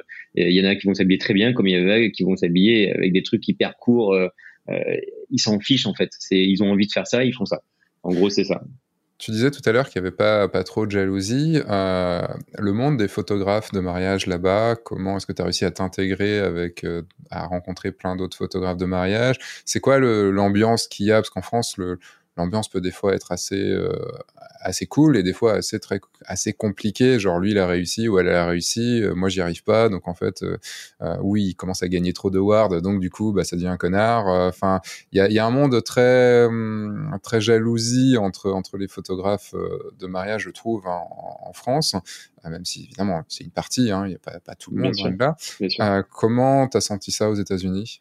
Ben c'est justement je l'ai mieux senti euh, c'est exactement comme tu dis, il y a, y a de tout. Euh, c'est moi ce que je trouve dommage, c'est vrai que souvent on, on s'unit pas assez en France en tant que photographe. Euh, et moi le premier, hein, je, je, suis, je suis plutôt un loup solitaire, donc euh, j'aime bien rester dans ma case euh, tranquille, tout seul. mais c'est vrai qu'on s'unit pas beaucoup en France parce qu'en effet, des fois, il y a des jalousies. Ah bah tiens, il commence à, à, gagner plus de contrats que moi et on est dans la même ville, donc il me pique mes clients et tout ça. Bah, pas forcément parce que on a tous des styles différents. Euh, aux États-Unis, non, c'est beaucoup plus cool. C'est-à-dire déjà chacun s'occupe de son métier. Euh, et quand tu rencontres un autre euh, photographe, euh, c'est plutôt friendly, c'est plutôt amical. Euh, et même quand il y a même pas mal de photographes après. même si tu es le photographe principal, parce que là-bas on travaille beaucoup avec un second shooter aussi, un second photographe, ça se fait beaucoup. Il y a... Que toi tu ramènes en tant que principal ou que les mariés choisissent en second? Non, non, non, que moi je ramène. Euh, on est toujours une team en fait, hein, donc euh, on nous impose pas une team, on, est notre, propre team. Et donc euh, on a souvent un second photographe parce que comme ça il va faire le marié pendant que nous on fait la, la, mariée. Donc mhm. comme ça, ça permet d'éviter de se dire qu'on reste qu'une demi-heure avec le marié et on reste quatre heures avec la mariée. Voilà, au moins comme ça, c'est égal. et puis ça permet d'avoir des multisangles. donc c'est plutôt sympa. Puis il faut dire aussi que nous, photographes, une petite aparté, mais nous, photographes français, on court beaucoup plus. On va beaucoup plus. Enfin, en tout cas, moi perso, je vais dans tous les angles, j'essaie de, de, tout couvrir et de. Les Américains sont quand même beaucoup plus cool, donc ils ont deux photographes pour prendre beaucoup plus cool. C'est surtout ça. C'est euh, voilà, ils se font un peu moins de cheveux blancs, je pense. Euh, donc voilà. Mais après, moins excitant aussi. moins excitant aussi. Euh, oui et non, parce que je pense qu'on peut donc on peut se focaliser à faire un peu plus artistique chacun. Donc c'est vrai que c'est c'est moins excitant, mais en même temps excitant peut-être sur les photos. Hmm, donc euh, finalement. Mais euh, en tout cas, pour répondre à ta question, non, ils sont. moi, ça m'est arrivé de rencontrer des photographes de mariage où on était sur des séances photos de couple après le mariage, donc c'était un peu plus cool. Et bah, je le vois en gros d'un côté de rue, et puis moi j'étais dans l'autre côté de la rue. Et puis à la fin, il vient me voir, il me donne ses cartes, il me dit ah t'es cool, c'est cool, t'es photographe de mariage. Je dis ouais. Il me dit moi aussi. Il me fait mais n'hésite pas à m'appeler si t'as besoin d'un second shooter un jour et tout ça. Ouais, ok. Et en fait, c'est comme ça que ça marche. C'est que là-bas, euh, ok, tu tu as du business et tout, mais peut-être que je peux aussi grappiller un peu ton business en et puis en même temps en étant euh, cool. Euh, c'est euh, bah tiens, si t'as besoin d'un second shooter, ben ouais, ben appelle-moi et, et vice versa. parce que là-bas aussi, une grosse différence entre la France et, les États-Unis, c'est qu'il y, a, un vrai marché du second shooter, alors qu'en France, c'est très rare. Euh, le mm. second shooter, c'est plutôt, on vient avec un pote et, euh, puis, euh, et puis bah, je viendrai avec toi sur ton mariage, et puis c'est de l'échange gratos, quoi. Tout à fait. là, là-bas, de ce que j'ai compris, il y a un vrai marché. Il y a des gens qui ne veulent être que second shooter aussi, qui n'ont pas envie d'être principal. Exactement, c'est exactement ça. Il y en a qui ne se sentent pas, justement, on parlait de timidité. Il y en a qui sont un peu timides, mais ils aiment la photo. Euh, où il y en a qui commencent la photographie de mariage et ils se disent tiens j'aimerais bien être second shooter parce que comme ça j'ai pas de pression euh, j'ai quand même la pression de résultat au niveau de, des préparatifs du marié mais après je, suis, un, je suis un peu en secondaire donc euh, c'est plutôt cool euh, comme ça ils voient aussi s'ils aiment aussi le, le métier euh, il y en a donc qui restent en effet en tant que second shooter et ils restent second shooter toute leur vie. Euh, et d'ailleurs, on parlait de, tu parlais de awards tout à l'heure. Il y a même des, euh, des, des awards pour les second shooters. Parce qu'un second shooter n'est pas un, un, photographe principal. Un second shooter, pour lui, c'est quand même beaucoup plus simple de faire de l'artistique, puisque le, le, photographe principal, on le sait, lui, il va tout gérer. C'est, il va, il va gérer euh, toutes les photos. Lui, il n'a pas le droit à l'erreur. Le second shooter, il est là un petit peu en backup. Donc lui, il a le temps d'avoir une analyse euh, supplémentaire, d'avoir un regard extérieur et de se dire, euh, tiens, euh, je vais, je vais pouvoir là faire une belle scène. Je suis en train de rechercher un. Juste, j'ai appris beaucoup de lui et je me rappelle jamais son nom. C'est un photographe de mariage euh, qui était beaucoup sur sur Creative Live. Ce qui, lui, ce, bah, le ils ont des tarifs assez hauts. Euh, et lui, son kiff, c'était euh, que le, le, second était le principal. C'est-à-dire que euh, les gens le, le, le, voulaient lui, donc l'achetaient mm-hmm. lui, et, son, et il présentait sur le mariage toujours le second en tant que principal aux invités. C'est-à-dire que comme ça, les gens qui voulaient un portrait, qui voulaient quelque chose, c'était vers lui qu'ils allaient. Et non, non, mais on veut pas de lui, c'est lui le principal. Et lui, il, était, il pouvait se, comme il est un peu vieux en plus, bah du coup, il pouvait être le tonton ou un truc comme ça, et il se plaçait à certains, euh, à certains endroits sans être vu. Bon, après, c'est ce qu'il racontait, évidemment, ça doit être tout le temps, tout le temps comme ça, mais, mais dans l'idée, je me suis dit, ouais, c'est quand même pas con du tout, parce que comme ça, tu te fais pas chier avec les photos qui te font chier, et, euh, et tu peux avoir le temps de faire les photos que tu as vraiment envie de faire, quoi. Exactement. Mais c'est euh, non, c'est vraiment pas bête euh, ce qui ce qui fait. C'est vrai que des fois, sans sans sans aller à ce point-là, je le fais un petit peu. C'est-à-dire que souvent, euh, ben, j'avoue, hein, pour tous les seconds photos, les, les seconds shooters qui shootent avec moi, j'avoue, en tout cas aux États-Unis, s'ils m'écoutent, c'est que j'avoue que je les laisse souvent euh, au cocktail, à faire tous les portraits au cocktail. Et moi, je m'en vais à la salle et comme ça, je préfère faire la petite déco tranquille. Je suis dans mon coin et, je lui laisse faire tous les portraits. Donc euh, voilà, s'il y en a certains qui m'écoutent, et puis il y a des Français. Hein, J'avais des seconds shooters français aux États-Unis. Donc s'ils m'écoutent, ben voilà, je suis désolé les gars je vous ai laissé faire le sale boulot et j'avoue. ouais, d'abord, c'est nous qui avons ramené le contrat, donc euh, voilà quoi. ouais, bah, à un moment donné, voilà, il faut bien se la jouer. c'est ça. Bah ouais, non, bah quand même un petit peu. Euh, pour parler business, euh, à combien, à combien, enfin, c'est quoi la moyenne sur un, un, photographe de mariage aux États-Unis? C'est quoi les prix à peu près d'un reportage mariage? Alors ça va, c'est, euh, je te dirais que c'est un petit peu comme en France si je te dis au fin fond de la Lozère et à Paris euh, ou à Monaco. Euh, même si Monaco n'est pas la France, évidemment, pour les puristes, ils vont me dire ça. Mais. Euh... il y a des puristes qui diront euh, pas en Bretagne, parce que le Bretagne, est-ce que c'est la France ou pas? Ah, bah oui, oui, bah, à ce moment-là, on va aussi sur la Corse et, et, euh, et, sur Paris. Donc. Au moins, dit, bah, allez, bah, c'est parti. On est sur les clichés, on a dit. Donc, ça y est. C'est sûr que tu vas la diffuser. il y a la France et la province, tu vois, c'est ça. Oui, voilà, c'est ça. ça. On va se faire démonter. Non, mais euh, évidemment, on rigole. non. Ou pas du tout. euh, non, mais euh, alors aux États-Unis, c'est un petit peu voilà, c'est un petit peu pareil, c'est-à-dire que chaque ville ou État est, est aussi différent. C'est pas les mêmes prix à Miami, qui n'est pas si cher que ça. Hein. Il faut pas qu'on croit qu'au début, ça y est, c'est c'est Miami euh, avec New York ou avec San Francisco. New York, San Francisco restent les deux villes des États-Unis les plus chères euh, en termes de salaire, en termes de vie. Donc évidemment, les photographes de mariage sont beaucoup plus chers à New York et à San Francisco qu'à Miami ou au fin fond de l'Ohio.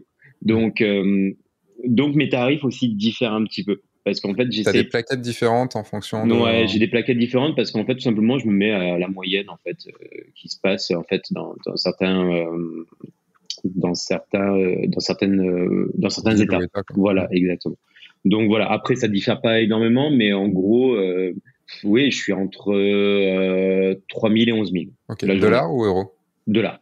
on, est, on doit être à 1.07, un truc comme ça. Hein. Donc on est hmm. presque pareil. Hein. On est quelque chose près, on est pareil. Mais euh, c'est ça, c'est environ, euh, non, même peut-être un petit peu plus. Je suis à 3005, 3005 euh, pour le, forfait de base. Mhm. Donc 3005 jusqu'à environ 11 000. Et t'as quoi dans ton forfait de base? Forfait de base, alors c'est pareil, c'est encore une différence. Hein. On a parlé des différences, mais il y en a plein. On pourrait passer, on pourrait faire un podcast juste sur les différences entre. C'est parti pour. Ouais, voilà, entre la France et les États-Unis. Mais, mais en gros, le forfait de base aux États-Unis, c'est à l'heure, à l'origine. Euh, nous, en France, on est plutôt sur un, sur un temps parti, c'est-à-dire préparatif vin d'honneur ou préparatif dessert. Il y en a beaucoup qui font ça. Ça change beaucoup quand même. Ça change hein. beaucoup et heureusement. En tout cas, moi, j'active beaucoup pour que ça change parce que je suis d'accord. À l'heure, c'est plus facile, c'est mieux quand même. C'est ça. Donc euh, là-bas, on est plus à l'heure. Euh, même si à l'heure, j'aime pas trop ça non plus parce que le côté négatif, c'est que bah, les Américains ou n'importe qui, hein, à l'heure, ils vont te dire, OK, tu vas commencer juste 10 minutes avant la fin des préparatifs et tu pourrais essayer d'économiser une heure ou deux. Mais le problème, c'est que 10 minutes avant la fin du préparatif, mais tu dois prendre quand même la mariée, les témoins, euh, la robe, euh, les, euh, les accessoires. Enfin, en 10 minutes, tu dois tout prendre. Donc, le côté artistique, là, tu l'as plus trop. Donc, j'avoue. Tu as le droit de dire non aussi, tu as le droit de dire que c'est pas possible. Alors, tu as le droit de dire que c'est pas possible, mais tu vas, mais la plupart des photographes là-bas, ils y vont une demi-heure avant la fin. Ils s'en fichent, ils vont faire pas forcément, comme on dit, pas forcément d'artistique, ils vont faire de l'abattage. Euh, moi, je suis pas trop comme ça, donc en effet, moi, je leur dis non. Je leur dis que je viens euh, deux heures avant parce que j'ai, je leur dis, je leur explique tout simplement. Je leur dis que j'ai besoin de, de, j'ai besoin de prendre du temps pour trouver les idées euh, et, et, mettre la robe en valeur. Parce que des fois, quand je mets la robe en valeur, il va falloir que je déménage toute la pièce. Des fois, ça m'arrive, hein, je déménage toute la pièce pour mettre la robe en valeur, ou je prends la robe et je la mets en extérieur. Donc le temps que je la mène en extérieur et tout ça, je peux pas, je peux pas le faire sinon. Euh, et puis, pareil, ben, les accessoires euh, et tout, les mettre en valeur, ben, ça prend du temps. Euh, donc j'aime bien prendre mon temps et j'aime pas travailler trop trop à l'heure. Donc c'est la différence.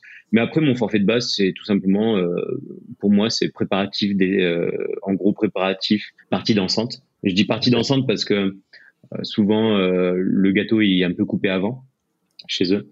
pas comme nous quoi comme horaire? Parce que est-ce que les horaires sont différents en France? Alors les horaires sont complètement différents. C'est vrai que les, tous les pays du Nord euh, et, les Américains, ils finissent leur mariage à minuit, tout le monde rentre chez soi.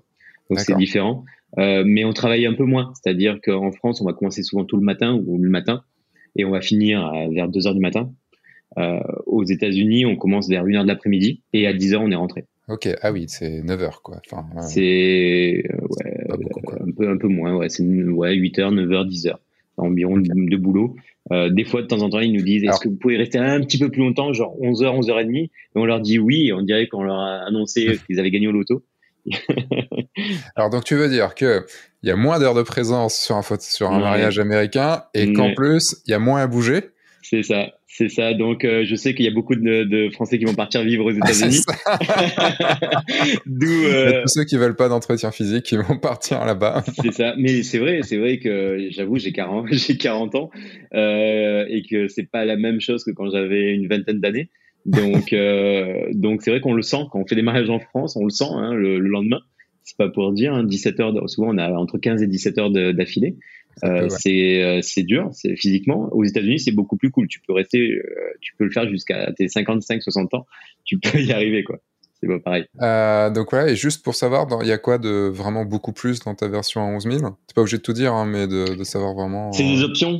C'est des options. En fait, déjà un second shooter, un livre photo, euh, euh, le, ce qu'on appelle le rehearsal dinner ou le welcome dinner, on le dit aussi en France, je crois, le welcome dinner. Donc, le, vendredi, quoi. Le vendredi, parce que c'est vrai que les Américains aiment bien. Euh, les États-Unis, c'est grand, donc on va faire des études à l'autre bout des États-Unis par rapport à mm. notre ville de, de naissance. Euh, on va travailler à l'autre bout des États-Unis, donc on connaît beaucoup de gens euh, qui sont un peu éparpillés. Et le mariage, c'est aussi, bah, comme en France, c'est un moyen de regrouper toutes ces personnes-là. Donc souvent, le mariage va durer, ce qui se fait de plus en plus maintenant en France quand même, c'est des destinations wedding, c'est en gros, euh, on va rester 3-4 jours euh, sur place. Donc c'est vrai que pour eux, c'est important aussi que je traite tout le mariage, c'est-à-dire l'avant, le pendant et l'après, le lendemain.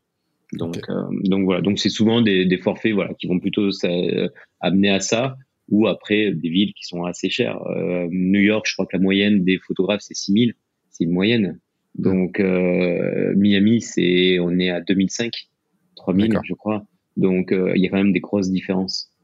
Oui, après, de toute façon, tu disais Miami, euh, faut pas croire que c'est cher, mais en même temps, vu que tous les personnes âgées y vont pour leur retraite, c'est que ça doit pas être si cher que ça au final. Alors, ils vont en Floride, mais ils vont pas à Miami. Miami, ah, c'est trop fait. C'est trop fait pour eux. Ah, ok. Donc, il y, a des villes. encore une euh, différence, du coup. Il y a des villes, c'est assez marrant, parce qu'il y a des villes, c'est des villes dortoirs, c'est des villes, on croit, euh, un centre de personnes âgées, mais en ville. C'est marrant. Tout le monde est en voiturette. Il y a plus de voitures et tout. tout le monde en voiturette.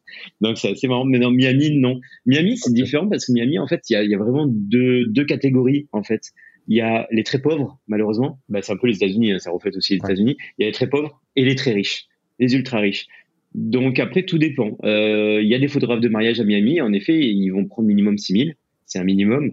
Euh, parce qu'ils vont rester que dans la haute, dans la haute, dans la haute. Et si après tu travailles un peu dans la basse ou dans la middle class, bon ben là il va falloir que tu prennes 2000, 2005. Une dernière question euh, sur et après on, passera sur autre chose. On a déjà fait une heure sur les États-Unis, ah mais c'est super intéressant.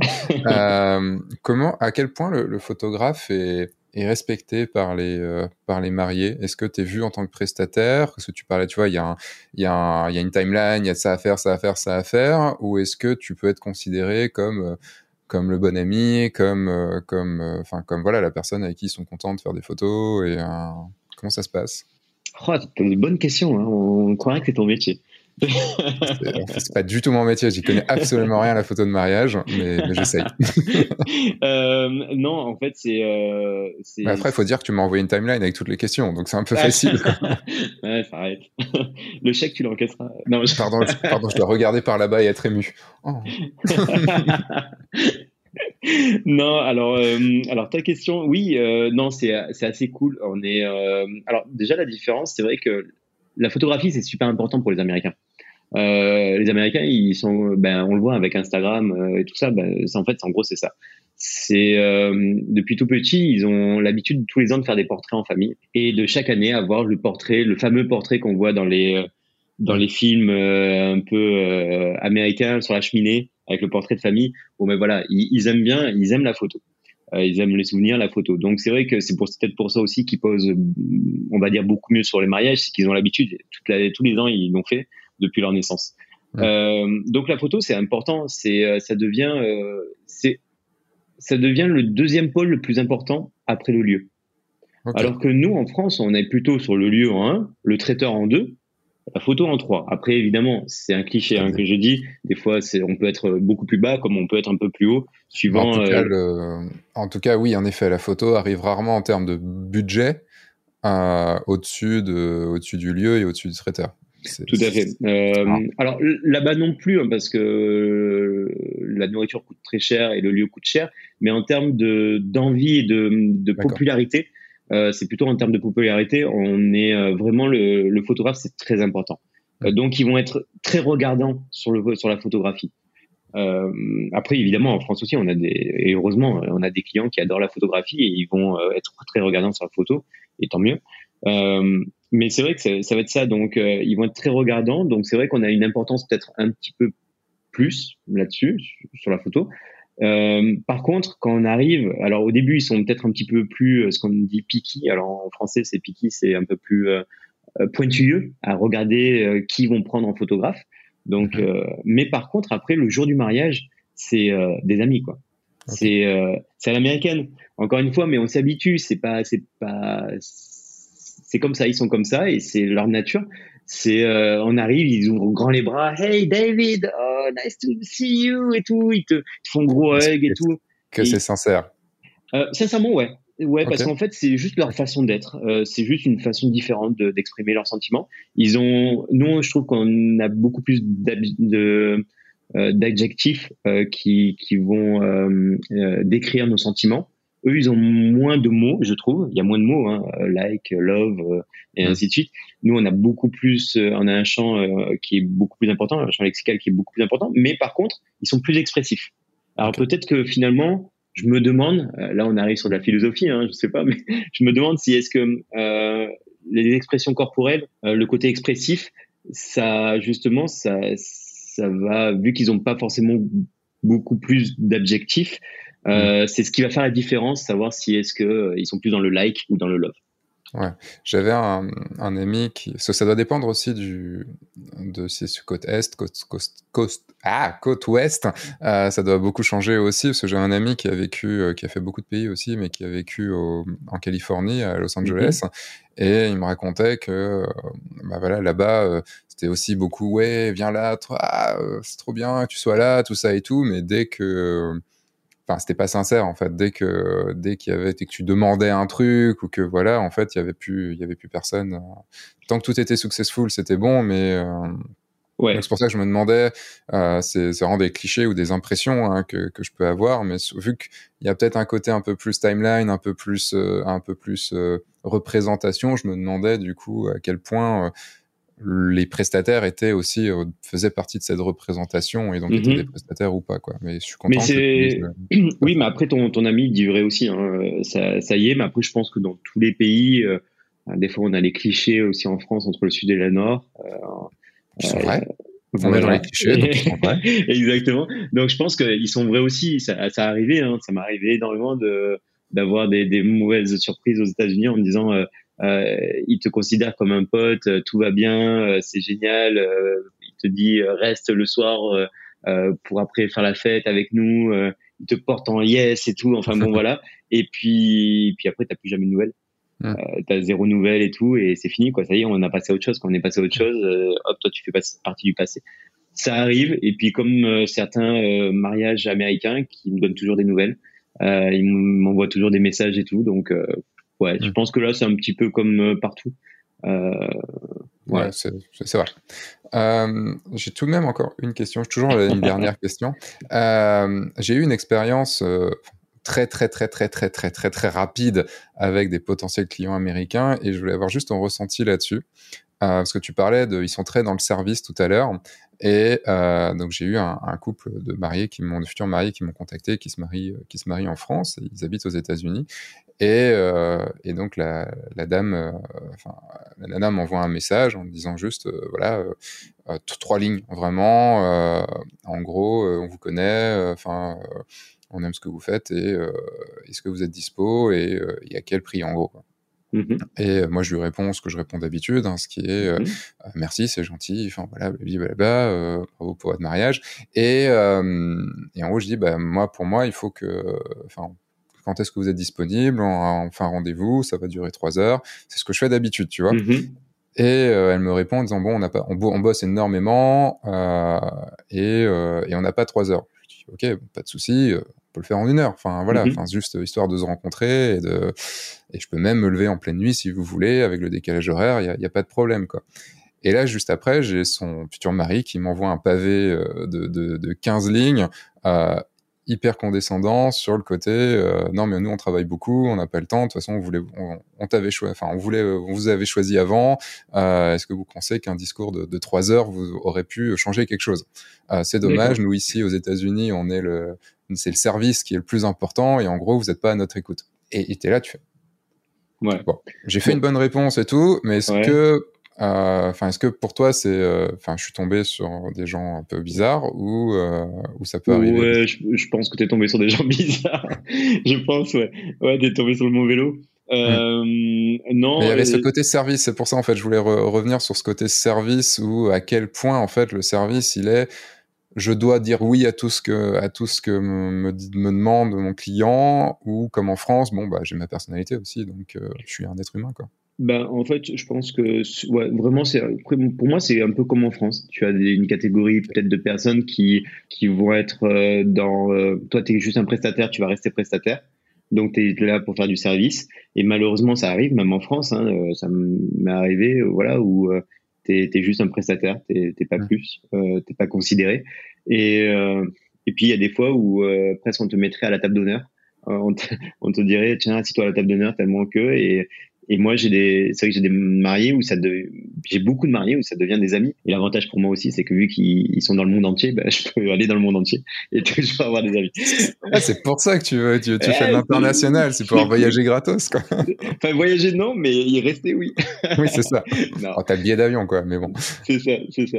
ah non, tu fais payer le billet d'avion pour aller sur les mariages en plus. C'est vrai, c'est vrai, vrai, mais, euh, mais, pour mes vacances perso, c'est sympa. Non, je rigole. Après, je vais plus avoir d'amis. Euh...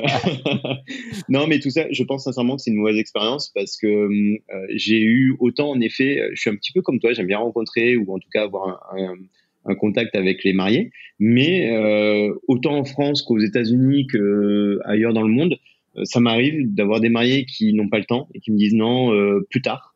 Oui, mmh. si tu veux, plus tard, euh, mais là en ce moment on n'a pas trop le temps et tout. Donc c'est vrai qu'ils me disent jamais non, ils me disent plus tard en principe. Euh, ou des mariés au contraire qui veulent absolument te voir euh, pour discuter justement parce que c'est important pour eux. Je trouve que ça c'est peut-être propre à l'homme. Euh, il y a des gens qui sont plus euh, comme ça, d'autres non. Il y en a qui vont te traiter comme un, malheureusement je, un vulgaire euh, euh, prestataire de service, photographe pour qui se prend. je lui dis de faire ça, il a qu'à faire ça. Euh, mais à ce moment-là, le meilleur moyen, ben, c'est ben, si tu l'as pas eu, je sais pas, ce mariage, si tu l'as pas eu, bah, tant mieux. voilà. J'ai hésité. Je me suis dit, est-ce que je leur fais un x3 sur mon prix, parce que c'est un très très gros mariage. Est-ce que je fais un x3 sur mon prix? Mais même si je faisais un x3 sur mon prix, est-ce que j'aurais vraiment envie de le faire? J'ai dit, ouais, non, laisse tomber, c'est pas grave. C'est ce que je dis, en fait, euh, en effet, à tous les photographes de mariage. Je leur dis, euh, même pour les mariés, déjà pour les mariés, je leur dis toujours, si vous le sentez pas, le photographe, euh, ça peut être le meilleur photographe au monde. Si vous le sentez pas, ne le prenez pas parce que c'est le prestataire avec le wedding planner et, et avec euh, le vidéaste qui va rester avec vous tout le long de la journée. Donc si vous avez la boule au ventre, c'est pas la peine. Et inversement pour le photographe, c'est ça aussi. Euh, euh ça m'est arrivé très peu de fois, mais ça m'est arrivé au moins quatre cinq fois d'avoir des mariés où je les sentais pas du tout. Je me sentais pas à l'aise avec eux, je les sentais pas. Et ben j'ai préféré leur dire non aussi. Et, euh, et, je trouve que c'est une bonne chose. Et, euh, et, en effet, les gens qui sont un peu comme ça, je pense pas que ça soit euh, lié au, parce qu'ils sont américains, mais il y en a qui aiment bien se le dire. Oui, nous, nous sommes américains, nous faisons ça. non. Et puis comme nous Français, on dit nous, nous la culture française. Non, enfin bon, on est tous des humains, on a tous des mauvais, mauvais côtés. Mais non, je pense que tu es tombé sur un mauvais lot. Ok.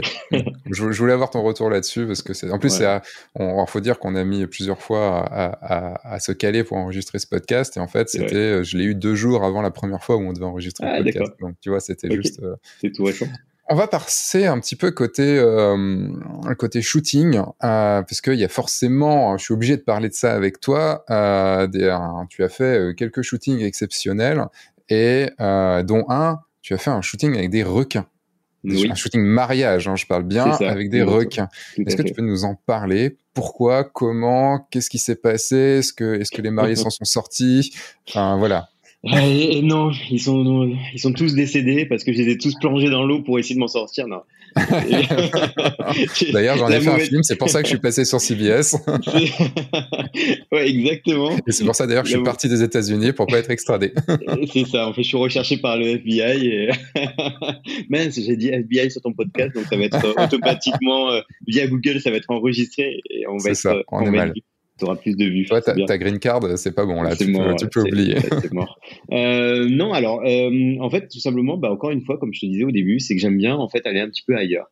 La photographie de mariage, c'est cool, mais euh, aussi, de temps en temps, je trouve que pour toujours garder cette envie aussi de faire de la photo, avant tout, on est des photographes, le mariage, ça pourrait être redondant, si on, parce qu'on fait toujours, on va dire, les mêmes étapes. Donc, de temps en temps, j'ai envie aussi de partir ailleurs, comme d'aller euh, sur des volcans en éruption, euh, d'aller avec des baleines, ou là, avec des requins.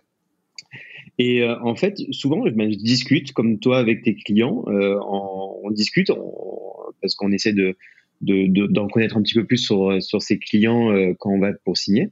Et j'étais avec des clients, des clients français d'ailleurs, qui étaient fans de plongée et qui était fan de requins. Et, euh, et une fois, ben, on a commencé ben, un peu comme là, hein, on discute et puis on se donne le change. Et puis d'un coup, on y va, on y va. Et puis ils me disent ah mais nous on est on fait de la plongée et tout en séance photo après le mariage. On aimerait euh, faire une pourquoi pas une séance photo sous l'eau. Et je dis ben ok pas de souci avec plaisir. Et puis je leur dis euh, ouais mais ouais avec des requins et tout. Mais je dis ça comme ça. Et ils me disent bah ouais ah ouais on kifferait. Et à partir de là, tu te dis bon ben ok, et ben on va où?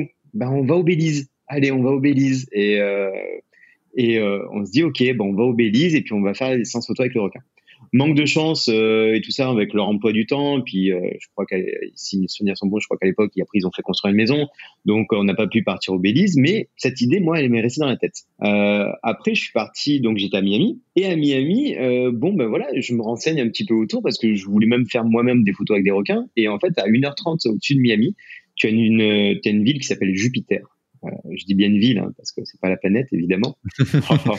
un peu loin, dis donc, quand même. c'est ça, le petit blagueur. Euh, oh.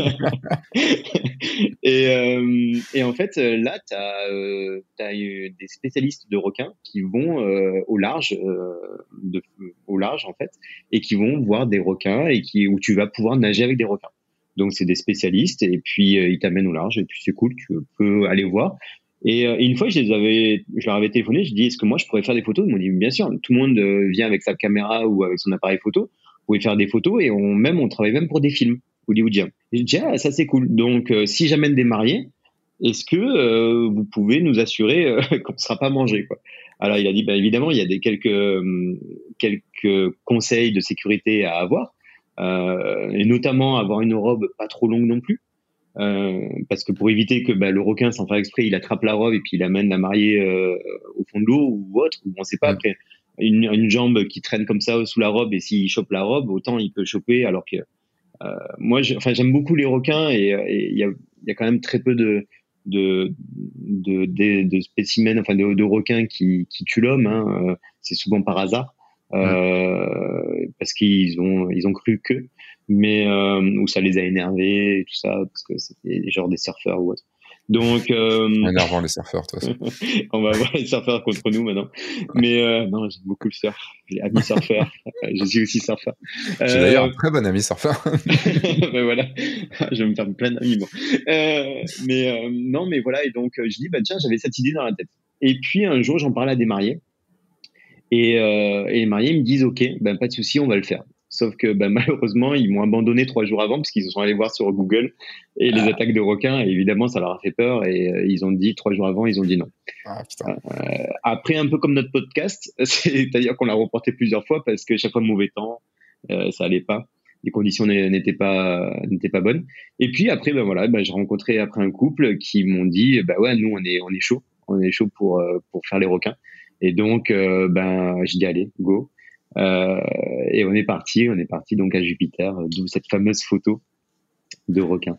Et comment tu déjà, enfin, moi, il m'est arrivé alors un peu la même chose, mais en version du pauvre, euh, même si c'était déjà assez fou. Euh, J'avais un couple aussi qui était à fond sur le sur la plongée. Euh, enfin, ils ont plongé genre à la Réunion avec les baleines, enfin, choses comme ça. Et on s'était dit, euh, allez, tiens, ce serait cool, on fait une séance sous l'eau mais mhm. juste solo, hein, pas de mhm. baleine, pas de, de requin et tout. Donc on s'est retrouvé, on a fait la séance euh, à, à Saint-Malo c'est autre chose, hein. c'est autre chose, mais c'est cool quand même. On a eu un peu froid du coup, et, euh, et on s'est retrouvé comme ça à faire des photos sous l'eau. Donc moi j'avais j'avais mon plongée, enfin j'ai mon, mon, diplôme de plongée, enfin mon niveau, euh, mais ça faisait longtemps que j'avais pas plongé, donc on avait pris quelqu'un avec nous. Moi j'avais quelqu'un qui me pas qui m'assurait, mais parce qu'on était que dans 5 mètres d'eau, donc tu vois c'était pas non plus euh, foufou quoi. Euh, il y avait pas de risque, mais euh, voilà il me il était avec moi et tout ça et tout. C'était ultra, ultra, ultra compliqué parce que euh, toi déjà quand tu es concentré sur ton appareil photo, bah, ta stab, surtout dans 5 mètres d'eau, c'est quand même méga compliqué. Et diriger les mariés, leur faire, enfin même si tu leur as dit un petit peu avant ce qu'ils qu'ils pouvaient faire, tout ça et tout, c'est méga compliqué quoi. Et en plus tu rajoutes avec ça des requins, comment t'as géré? Alors, ben, ben oui, c'est un métier, non. Mais... le petit enfoiré. non, mais euh, déjà, je faisais, euh, je fais souvent des, des photos sous l'eau. Euh, avec des mariés. Donc j'ai déjà cette expérience-là, c'est-à-dire que hum, je sais comment gérer, je sais comment me gérer, je connais les positions, je connais les techniques, euh, hmm. pour pouvoir rester sous l'eau. Euh, j'ai aussi mon, mon niveau 1 uniquement de plongée. Mais euh, de quoi? Ça suffit quand t'es oh. pas dans. Oui, ça suffit, mais en même temps, je te dirais que je vais en, je vais au tuba moi, hein, en fait, hein, quand je fais des. Ah d'accord, tu vas au tuba. J'y vais au tuba. Euh, ça serait mieux en effet d'y aller en bouteille, ça serait plus cool. je trouve. Donc, il faudrait que je, je passe le pas et que j'y aille en bouteille maintenant. Mais c'est vrai que en effet, tu coulerais plus. Ouais, exactement. Bah, je resterai plus plus sous l'eau, quoi, plutôt que faire des allers-retours chaque fois. Parce que c'était pour la blague. tu vois. Ah on a dit qu'on on a dit qu'on se faisait ah les blagues pourries. T'as dit que c'était plus cool. Bah, en effet, ça coule plus, quoi. C'est vrai. Attends, attends, je rigole. Donc, euh, non, en tout cas, euh, non, c'est compliqué. J'avoue que c'est compliqué. Alors, euh, je vais pas donner euh, toutes les astuces parce que c'est aussi une de mes formations, la photographie de coupe sous l'eau. Mais, mais je suis là aussi pour partager. Donc euh, les posts, tu les en fait tu les vois avant avec euh, tes avant avec tes mariés. Tu les vois avant. Il faut aller au plus simple, sauf si ce sont des poissons dans l'eau. Le rire aussi, non? Euh, mais oui, tu, peux, mieux faire. Tu peux mieux je faire. peux mieux faire, ok. Mais en tout cas, c'est c'est important de leur diriger, de les diriger avant. Moi, je leur fais voir des parce que sous l'eau, c'est pas pareil. le, la mobilité sous l'eau, c'est pas donné à tout le monde. Et euh, je leur fais voir des images, hmm. plus que de les explications. Je leur donne des explications, mais je leur fais voir avec mon téléphone, je leur fais voir des images. Ça, c'est avant, le, avant d'aller sous l'eau, évidemment. Euh, après, je reste sur 3-4 pauses maxi. Okay. On fait pas plus de pauses parce que c'est déjà assez compliqué. eux aussi doivent gérer le fait d'aller sous l'eau, que la robe les euh, fait remonter, euh, qu'ils euh, doivent respirer, que je leur dis aussi de mettre les pieds bien en pointe pour euh, avoir quelque chose de plus gracieux. Je leur dis aussi de pas plisser les yeux, d'essayer soit d'ouvrir les yeux, soit de les fermer, euh, mais très légèrement. De pas mhm. plisser le front parce que souvent on est comme ça il y en a qui voilà. De pas mettre sa main sur son nez en disant que on, va on va couler. Donc ça leur donne beaucoup d'informations. Et trop d'informations après tu l'information et non mais après ça peut être compliqué aussi pour eux. Mhm. donc vraiment je reste sur trois quatre pauses. Après moi je vais sous l'eau euh, moi, j'ai quelqu'un qui m'assure aussi, c'est-à-dire qui m'appuie sur les épaules, en gros, qui me coule, euh, qui met ses pieds en fait. Euh, lui, il a un, il peut avoir un genre de gilet et il m'appuie ses pieds sur mes épaules et comme ça, moi, je reste au fond. Et puis quand moi je tape ses pieds, hop, il me lâche et puis je remonte. Donc ça me permet aussi de rester au sol, enfin de rester un peu en bas. Et puis après, bah, si. Est-ce que tu le fais dans, dans, un, dans de l'eau à enfin, 3-4 mètres d'eau du coup? Ou un peu plus Même pas, ouais, c'est ça, c'est maxi 3, 3 mètres, hein, 3 mètres d'eau maxi, parce qu'en fait, je me sers aussi, euh, j'ai des lumières qui vont aussi sous l'eau, je peux avoir des lumières qui vont sous l'eau, mais euh, j'ai également bah, le soleil, tout simplement. Euh, donc la meilleure, pour moi, la meilleure période pour avoir des, des rayons de soleil dans l'eau et pour avoir la lumière, c'est midi. Et c'est bien parce qu'on peut enchaîner deux séances photo, puisqu'on sait que nous, c'est plutôt le soir, les séances photo pour basse lumière. Bah, à midi, on peut comme ça, on peut faire aussi de la photo sous l'eau. Et, euh, et voilà. Et donc euh, après, si tu as une ceinture de plomb, bah, c'est encore mieux. Euh, si on peut t'en prêter une. Et, euh, et, voilà. Donc après, euh, et puis les requins, ben c'était une expérience pour moi. Hein. Donc et encore maintenant, des fois on me demande des séances photo encore avec des requins. Je leur dis attention, l'expérience sera là parce que vous allez mmh. vivre une expérience extraordinaire mais le résultat, je ne sais pas. Ce sont pas hmm. des animaux euh, dociles. Euh, je peux pas leur dire, hé, requin, mais toi de ce côté, toi tu être de ce côté. Euh, oui. c'est ça, c'est ça. Donc je ne sais pas à l'avance, je ne sais pas du tout. Je leur dis toujours. Euh, déjà, le spécialiste nous disait, hein, il faut, faut vraiment bien regarder autour de soi. Il faut toujours les avoir à, à l'œil parce que sur cette photo-là, ce sont des requins citron. Les requins citron ne sont pas des requins dangereux, ce sont déjà des requins de surface. Donc déjà, ça m'aide parce que par rapport à la lumière du soleil, bah, c'est cool d'avoir des requins de surface. Après, ce sont pas des requins dangereux, mais c'est vrai qu'ils peuvent être impressionnants parce qu'ils ont leurs dents qui sont dehors. Euh, donc c'est vrai qu'ils peuvent euh, bah, te grignoter un petit peu les bouts des pieds ou les mains. Donc on était obligé d'avoir des palmes, des gants. C'était une obligation. Euh, donc sur la photo, évidemment, j'ai fait après de la post-production. C'est-à-dire que sur la vraie photo, il y a les gants et les palmes. Et après, on mhm. a re-shooté en piscine. Et quand on a re en piscine, on a re dans les mêmes positions et j'ai pu récupérer les pieds, les pieds et les, mains. Parce que ben, la sécurité avant tout. Euh, si le requin, tu le vois pas, il te, il te mange un peu le bout du pied parce que juste il a été curieux et, que ça commence à partir. Euh, voilà, enfin c'est pas le but. Le but c'est d'avoir une bonne expérience. Mais euh, tout ça pour dire que mes clients, en fait, en tout, je leur dis, je sais pas ce que je vais sortir. Autant je vais sortir une, une photo, autant là j'ai réussi à sortir qu'une photo bien. Les autres elles sont nulles. Et euh, et autant je peux sortir une photo bien, autant bah, c'est ça aussi le risque. C'est euh, l'expérience sera là, mais le résultat on ne sait pas. Voilà, bah, c'est rien que pour l'expérience. C'est euh, du coup ça me fait revenir sur ce que tu as dit au tout tout tout tout tout tout, tout début. euh, sur le fait que tu faisais des, des mariages à l'étranger aussi pour ne pas t'ennuyer. Je connais beaucoup de photographes qui, qui font des, des, des, mariages dans leur coin, qui sont souvent dans les mêmes domaines, qui euh, qui qui vivent pas, enfin qui vivent leur truc très bien, hein, et voilà. Mais euh, c'est vrai que moi, alors, je suis pas forcément à l'international, je suis plus au national, même si ça commence un petit peu. Mm -hmm. Je suis jamais quand même dans le même domaine ou dans mm -hmm. la même région ou autre quoi. Et rien que ça, déjà, même si les mariés changent tout le temps, le fait de changer de lieu, de changer de domaine et tout ça, pour moi aussi, c'est un truc euh, essentiel. Et faire des séances comme celle du requin ou euh, se dire, ben, on va dans un autre pays, euh, on a, on va euh, à la montagne, on va en forêt, on va, enfin, on va faire des choses assez, on peut faire des choses assez folles. Euh, tout ça participe aussi au fait de pas de se renouveler. Enfin, déjà, c'est quoi pour toi? Est-ce que tu l'as Est-ce que tu l'as Je vais reformuler mieux ma question. Est-ce que tu as euh, déjà ressenti cet ennui dans, dans, ta période photographe avant que tu partes, par exemple, aux États-Unis? Est-ce que tu as déjà ressenti ce, côté ennui? Est-ce que, est que, ça t'a du coup ouvert des, t'as, ouvert des portes à cause de ça? Euh, non, je l'ai pas ressenti, mais je me connais en fait dans, dans les métiers que j'ai eu auparavant ou autre.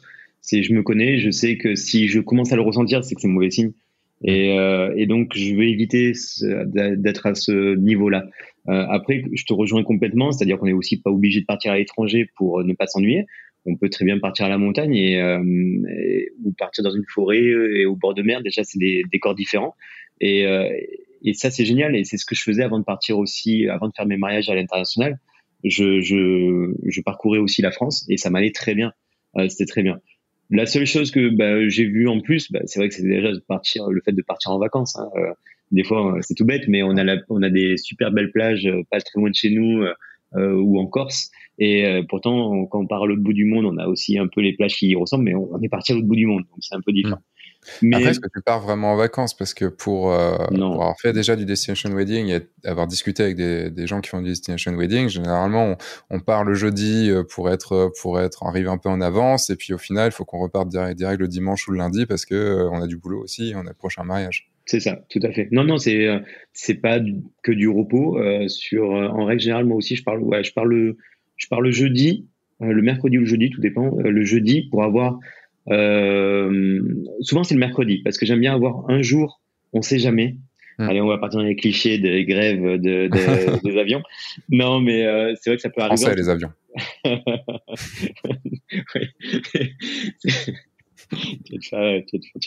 Et, non, mais euh, c'est vrai que je pars souvent le mercredi parce que ben on sait jamais si euh, s'il y a quoi que ce soit, si je loupe mon avion s'il y a une grève, s'il y a un retard ou quoi que ce enfin, je peux pas me permettre de, de louper et de dire au marié, bah tiens, je peux pas venir parce que je suis pas là. Bien Donc je, je pars le mercredi parce que je me dis au cas où j'ai le jeudi encore pour partir, pour arriver le vendredi, euh, si on fait un, en tout cas le mariage le samedi, et je repars le mardi.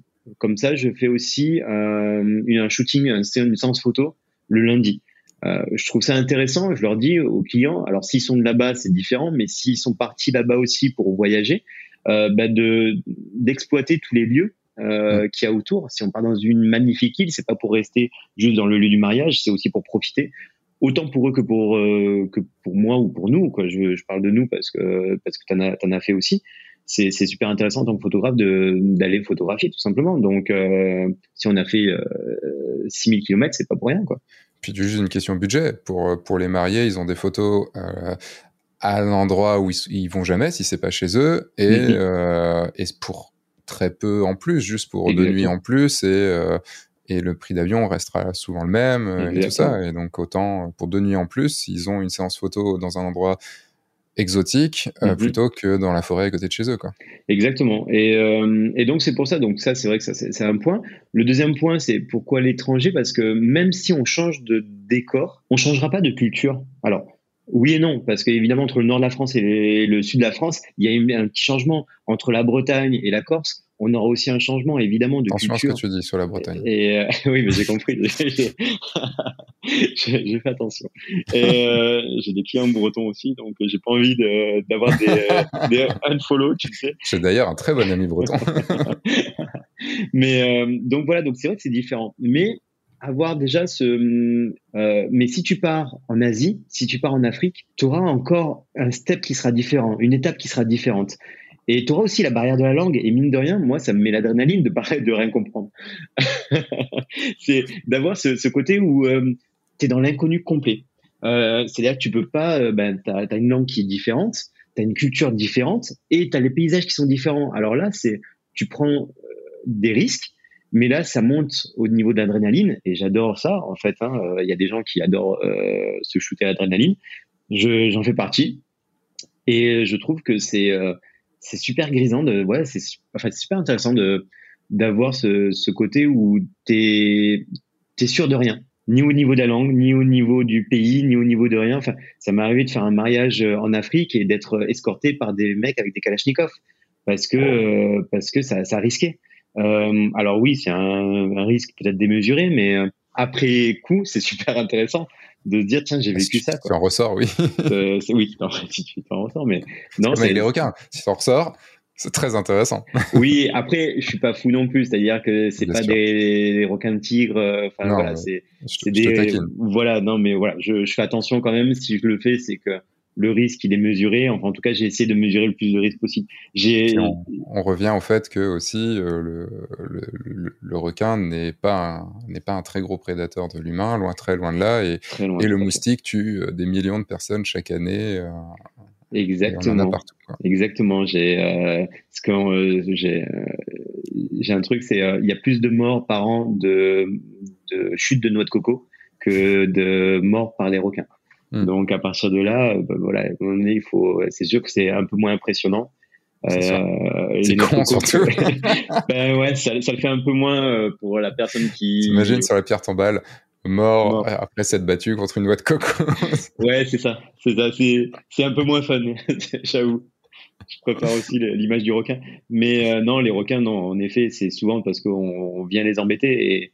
Et, et, même les, les, requins blancs, les requins blancs, euh, c'est impressionnant, mais euh, c'est lent et, et mm. ils vont, ils s'en foutent un petit peu de l'homme. Mais il faut savoir que nous aussi, on va les embêter.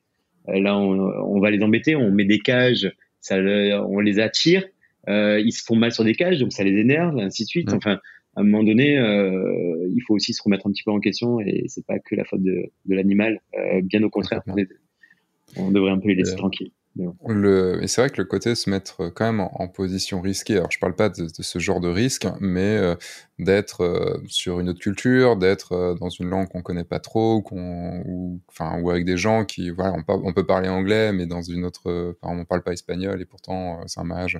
Là, moi, je parle pas trop espagnol, j'ai un mariage franco-espagnol à Barcelone cet été. Mm-hmm. Bon, bah, va falloir un petit peu. Je suis en train de réviser un peu des bases de, Hola, ¿qué tal? C'est ça. muy bien, muy bien. Et euh, le, enfin, c'est, il y a une, ouais, il y a une certaine adrénaline, puis de voir aussi d'autres climats. Enfin, en France, je trouve qu'on on est euh, extrêmement bien loti parce qu'on a à peu près toutes les, toutes les, les, les, tous les paysages du monde. Enfin, c'est un truc vraiment pour avoir voyagé un petit peu. Mm. Je trouve qu'on a tous les paysages du monde en France en version petit. Euh, évidemment, le désert, on a la dune du Pilat, tu vois, c'est pas, c'est voilà, mais on a quand même un désert. Euh, le et, et le truc, c'est quand tu arrives dans un autre pays, c'est tout de suite, bah toi-même, c'est con, mais toi-même, ton état d'esprit aussi est dans un, tu arrives à l'aéroport, tu euh, tu t'entends une autre langue, tu vois d'autres types de personnes, euh, d'autres physiques, d'autres cultures, et toi-même, du coup, tu le fait de te plonger dans ça, va aussi t'inciter à te dire bon, je vais être beaucoup plus créatif parce qu'au final, c'est pas juste tiens, je rentre sur la dune du Pilat, waouh, c'est magnifique, euh, mais mon état d'esprit, il est en France quand même. Donc euh, il y a cette adrénaline, cette prise de risque, euh, et, c'est un truc moi qui m'a toujours euh, drivé dans mon métier, c'est de me dire que bah, en fait, je vais m'emmerder aussi très vite, comme, comme toi tu pouvais le dire, et si je refais toujours la même chose, euh, c'est ce que j'avais peur avec les mariages. C'est aussi pour ça que je fais que six mariages par an maintenant. C'est que c'est que j'ai peur aussi de m'ennuyer en faisant beaucoup, mhm. mais de les faire avec des gens exceptionnels et de le faire avec euh, dans des situations plus exceptionnelles ou des situations que je connais pas du tout ou que ou alors qui sont pas du tout dans mon dans, dans ma vie de tous les jours. Mhm. J'ai un mariage euh, là en octobre avec un, un, un chouette couple tout jeune. Euh, ça sera mes mariés les plus jeunes que j'aurais pu que je vais avoir euh, et qui sont très cathos. Et donc mhm. ce sera, euh, c'est pas du tout mon domaine. Mhm. Et, et c'est bien des fois, tu vois, de se dire tiens, je vais je vais voir ça aussi un petit peu pour revenir sur les mariages où, où c'est plus pour toi. Et t'as vu d'autres choses. Exactement, c'est ça. Après, tout le monde ne sait pas aussi aller. Enfin, tout le monde n'a pas besoin de cette adrénaline. Tout le monde n'a pas besoin d'aller chercher, euh, chercher plus, plus, quoi. Bien sûr, euh, bien sûr, il y a des, il y a, je, je, discute avec beaucoup de photographes euh, en France et ils me disent, bah non, et évidemment, et c'est complètement logique, ils ont une vie de famille souvent, euh, ils ont des enfants, ils ont une vie de famille, ils ont envie de rester au, au, près de chez eux, ce qui est logique. Moi, perso, voilà, j'ai pas d'enfants, donc euh, le jour où peut-être où j'aurai des enfants, ça sera peut-être différent, mais à l'heure actuelle, ma vie, c'est ouais, c'est prendre des risques, l'adrénaline, ça me, et puis le c'est tout bête parce qu'à chaque mariage, euh, il, te faut un, il faut un résultat, évidemment. Mais quand tu pars à l'étranger, tu as l'impression de, de, de, devoir deux fois plus de résultats. Hein, c'est ça, hein, c'est, euh, on se dit, mais waouh, là, il faut. Et puis, c'est ce que je dis, c'est, euh, c'est découvrir un lieu pour la première fois, c'est comme partir dans un pays pour la première fois. On est excité, on a envie de tout photographier, on a envie de, de chercher tous les détails, d'en avoir plein les yeux. Si on y va pour la centième fois, ben on regarde plus trop autour de nous. Mm. Euh, donc c'est pareil pour les lieux, c'est ce que je dis souvent aux mariés. Des fois ils me disent mais tu connais le lieu? Je fais non, je connais pas le lieu, mais tant mieux, tant mieux, tant mieux parce que je vais le découvrir le lieu et j'ai pas mm. besoin de, de, de l'avoir fait 20 fois pour euh, pour sortir de belles photos. Euh, mais au contraire, ouais, tout à fait. Tout à fait. Parce qu'il y aura cette lassitude qui va faire bon, bah, je sais qu'il y a un truc là. Euh, c'est vrai que quand j'arrive sur un lieu et qu'on me dit, ouais, généralement, le photographe, il fait les photos là-bas, je suis là, je fais, bon, ok, j'y vais. Enfin, je regarde quand même. Peut-être que j'en ferai une ou deux, mm. mais en gros, l'idée, c'est où est-ce que je peux faire autre chose, quoi. Exactement. Euh, bah, je, suis comme toi. C'est que des fois, je me dis, est-ce que c'est moi? Est-ce que c'est parce que j'ai le, le, côté de contradiction ou tu sais, tu sais le truc. Un petit côté breton, toi, non? Ouais, je pense. Hein, côté contradiction. Euh... Je fume pas parce que tous mes potes fumaient, tu vois. Donc moi, je fume pas. c'est bien. Tu vois, c'est une bonne chose. Et euh, donc des fois, je me dis, est-ce que je suis comme ça ou pas, ou est-ce que c'est parce que genre, je dis, bah si ils sont tous allés là-bas, moi, je vais aller ailleurs. Quoi. Mais euh, c'est ouais, c'est ça, je suis un Gaulois, quoi. Mais euh, mais ouais, mais je suis un petit peu comme toi en effet, c'est que en effet, je vais voir par acquis de conscience, je vais peut-être en faire une ou deux parce que des fois les mariés ont vu cette photo et ils aimeraient avoir ce lieu-là parce que il est joli. Peut-être que les autres photographes sont pas cons non plus. Peut-être qu'il y a une raison aussi. ouais, on va éviter que tout le monde nous tombe dessus. Mais non, mais c'est vrai, s'ils sont allés là, c'est qu'il y a un intérêt. Mais j'aimerais, voilà, le but, c'est qu'on fasse des photos qui soient différentes, évidemment. Mm. C'est notre but en tant que photographe, que notre, notre pote, notre patte à nous, pardon. Et donc, euh, ouais. Je suis en train de regarder les sujets que j'avais, je voulais aborder avec toi et putain, il faut en fait que je me, que j'y aille parce que sinon je vais pas te, je, vais, pas pouvoir te, poser toutes les questions. Sur ton site, j'ai vu que tu parlais à la troisième personne. Euh, tu parlais de toi à la troisième personne. Euh, pourquoi? Euh, Quel est le, but derrière ça? Qu'est-ce qui Moi, j'ai plutôt tendance à dire, à enseigner, de parler à la, à la première personne parce que les mariés veulent une personnalité et, et comme on veut être proche d'eux, ben, autant qu'on se tutoie tout de suite et autant qu'on mmh dit je. Qu'est-ce qui t'a fait, toi, parler à, à, la, troisième personne? Alors, ah, déjà, je suis comme toi, hein, c'est-à-dire que je vais essayer d'avoir une proximité avec mes clients et donc euh, le, tutoiement, c'est pour moi le, meilleur, euh, le meilleur lien.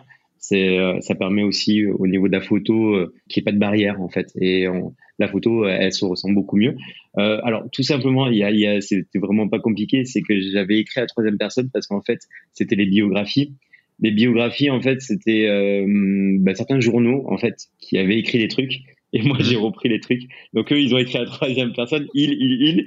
Et moi, j'ai, j'ai récupéré, en fait. Je me suis pas trop. Oh, la feignasse. oh, la feignasse. J'avoue, en fait. Et, et, en fait, et même, ça me permet, parce que bah, des fois, quand il y a certains euh, euh, magazines ou journaux qui, qui récupèrent mes, euh, ma biographie, euh, pour eux, c'est plus facile parce qu'en fait, ils font presque un copier-coller, même si je leur dis de pas faire un copier-coller pour Google, pour éviter. Euh, voilà, mais euh, mais pour eux, c'est plus facile. Donc en fait, c'est j'ai récupéré et eux ils récupèrent et c'est plus facile. Donc d'où la troisième personne, mais en effet, je pourrais mettre la première personne. Il n'y a pas de il y a pas de signification particulière en tout cas. D'accord, ok. À part le côté feignant, quoi. c'est ça. Non, mais on a quand même. Alors, euh, des fois, il y a beaucoup de gens qui disent que nous, photographes euh, de mariage, on fait pas grand chose euh, de l'année, mais on a quand même pas mal de choses. Hein. On doit répondre à des podcasts. exactement, exactement. Le... Non, parce que du coup, sur, enfin, ça m'a, ça m'a fait bizarre en fait de, de, voir ça sur ton site. À quel point tu as travaillé ton site D'ailleurs, tu as passé beaucoup de temps dessus. Comment? Alors, je sais pas lequel site tu as vu parce que en fait, j'en ai ah, plusieurs. D'accord, je suis sur mariage-davidz.com. Ouais, alors bon, celui-là, je ne vais pas passer longtemps hein, dessus. Euh, en fait, j'ai des, des sites en suivant les pays. en fait, pour essayer de d'être vu en fait dans plusieurs pays. Donc j'ai des sites qui sont un peu différents. Euh, je passe pas longtemps dessus. weddingdavidz.com. Ouais, aussi, tout à fait. Et après, il y en a, a d'autres. Et, euh, et en fait, euh, en gros, je les change tous les ans, mes sites. D'accord. Donc, euh, c'est un site, puis tous les six mois, tous les un an, je, je varie, je change. Tu changes quoi? Tu changes le genre le thème tu, tu... Oui, le, le design, le design, les textes. voilà, je suivant mes envies.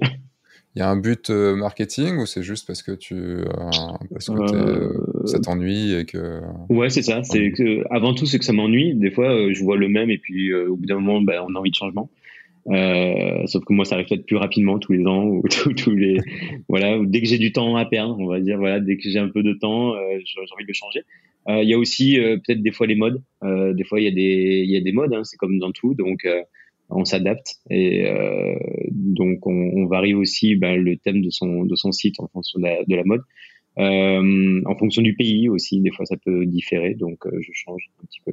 Mais euh, ta, ta, ta, réflexion sur euh, sur la biographie, j'en prends note parce que en effet moi j'ai fait ça, euh, j'ai mis à la troisième personne parce que parce que comme je te disais j'ai récupéré des textes de, de journaux. Mais après, en effet, je pourrais très bien le mettre. mon prochain sera à la première personne. Et je t'enverrai une petite dédicace. Je donne, des, je donne, des, cours aussi sur comment euh, signer des mariages, tout ça. Parfait.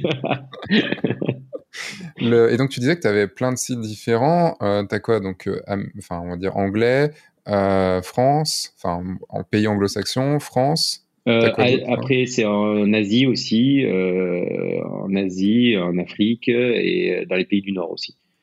ok. Voilà, dans les pays du Nord et et, voilà, c'est à peu près tout. Mais parce qu'en fait, le, encore une fois, chose que, que je vais en même temps même revoir un peu plus là, c'est que les modes sont différentes en fonction des pays ou des continents. Euh, on en parlait tout à l'heure, c'est que la France, on veut peut-être plus un côté naturel. Euh. Aux États-Unis, on veut peut-être plus un côté euh, chaud avec du flash et tout ça.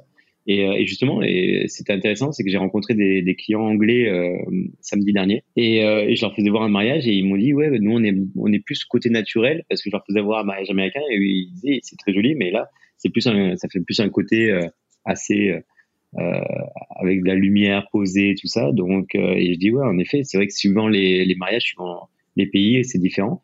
Et donc je trouve que le site doit aussi refléter ça si on veut trouver de la clientèle, il faut aussi qu'on s'adapte en fonction du pays, même si on doit garder son âme. Euh, et comme je dis toujours, si on va dans un restaurant euh, chinois, c'est pas pour manger italien. Donc euh, c'est ce que je dis souvent aux photographes. Je leur dis gardez aussi euh, votre patte.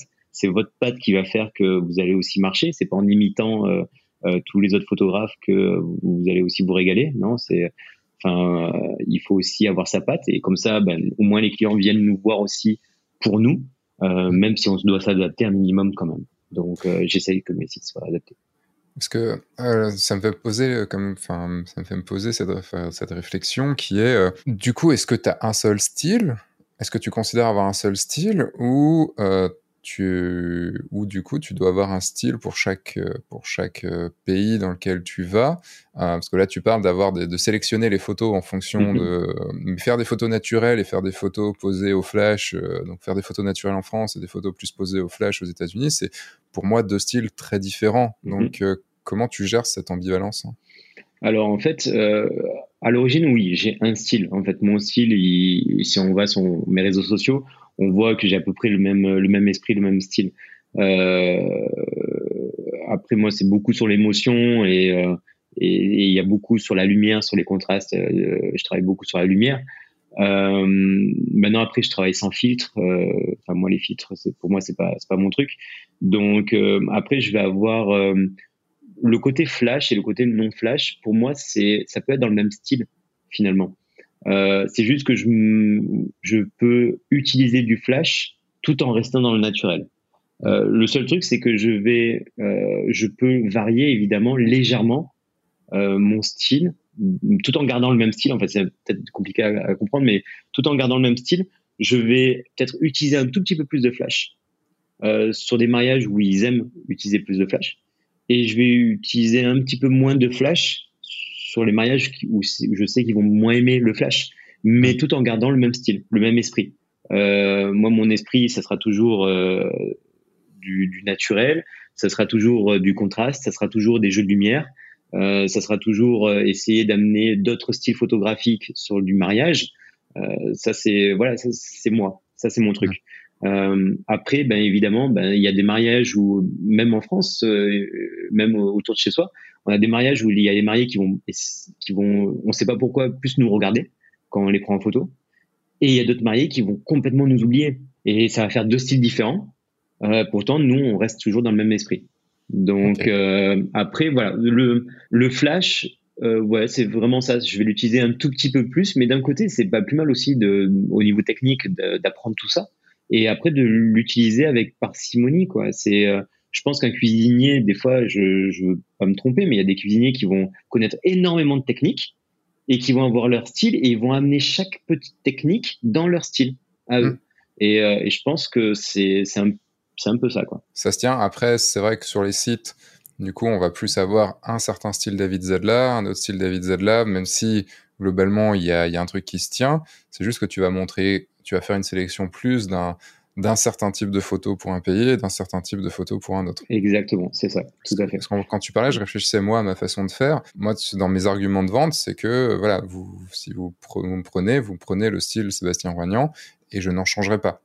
Tout parce à fait. que je, je sais ce que je sais faire. Alors, est-ce que, et je suis en train de réfléchir, est-ce que je m'adapte euh, en fonction du, en fonction de la personnalité, en fonction de tout ça. Parce que tu disais, oui, est-ce qu'il regarde plus ou est-ce qu'il regarde pas plus? J'ai pas l'impression, en fait, tu vois, dans, au fil de mes mariages, j'ai pas l'impression d'adapter, euh, ne serait-ce qu'un temps soit peu, en fait, euh, le, le, truc. Enfin, j'ai pas cette sensation-là. je le fais sûrement, mais j'ai pas cette sensation-là. Ben, en fait, je pense que tu, enfin, si tu, par exemple, si tu fais des mariages aux États-Unis, si tu fais des mariages, par exemple, en France, euh, sans vouloir t'adapter parce que je suis comme toi c'est à dire que moi si les gens ils viennent pour moi je leur dis vous venez pour moi parce que si euh, enfin moi ça serait avoir la boule au ventre toute la journée de dire il faudrait que je fasse des choses qui soient contre ma nature.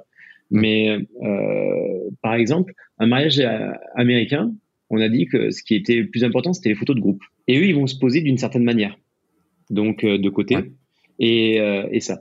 Moi par exemple sur mes sites américains qu'est-ce que je vais mettre en valeur? La photo de groupe Logique. Mais c'est pas, ça veut pas dire que le style sera différent. C'est juste que je vais mettre en valeur cette photo-là parce que pour eux c'est important, c'est ce qu'ils veulent voir en premier pour sélectionner un photographe. Alors que sur un mariage français, je vais peut-être mettre plutôt une photo de couple euh, ou une photo des préparatifs hmm. qui vont, euh, ça va plus parler à ce pays-là. Euh, si je vais à un mariage en Asie, je vais peut-être plus mettre une cérémonie. Euh, une cérémonie parce qu'ils sont assez pudiques pour euh, pas montrer les préparatifs et on va on va plus partir sur la cérémonie qui est qui est très importante. Donc en fait mon style restera le même, c'est juste que sur mon site je vais mettre en avant des choses que eux pour eux c'est important pour sélectionner le photographe. Euh, maintenant après mon style restera voilà pareil. Après au niveau de la lumière du flash, mon style reste le même sauf que je sais très bien que les Américains veulent avoir euh, un, un coup de flash en effet dessus. Donc, tout en restant dans mon style, je vais juste rajouter un petit coup de flash sur la photo de groupe que je vais peut-être pas forcément faire sur la photo euh, française parce qu'ils veulent un style plus, euh, un peu moins flashé. Voilà. Mais après, mon style vraiment restera exactement le même parce qu'en effet, je veux, je veux pas en sortir. Dès que moi, il y a un client qui me dit, euh, j'aimerais plutôt cette photo, cette photo, cette photo, en règle générale, je dis, ben, prenez le photographe qui a fait cette photo. C'est plus logique. C'est logique. C'est ça. Ah oui, mais il est trop cher, lui. c'est ça, c'est ça. Quand tu commences, c'est souvent ça qu'on te dit. On t'amène plein de photos. J'ai commencé à 350 euros et, et on t'amène plein de photos d'autres photographes. On te dit, oui, lui, il est trop cher, mais euh, je voudrais euh, les mêmes. je, déjà, même lui, il pourra jamais refaire les mêmes, mais mais ouais, c'est une raison pourquoi il est à ce prix-là aussi. c'est ça, exactement. Euh, en parlant un petit peu matériel, euh, en flash, du coup, tu viens avec quoi? Avec des avec des, flashs Cobra ou des flashs euh, plutôt sur batterie, des plus gros flash batterie ou enfin comment tu utilises quoi comme matos de ce côté-là? Bah, le le 2 en 1 là, ce que tu m'as dit, c'est-à-dire en fait c'est flash Cobra mais sur batterie.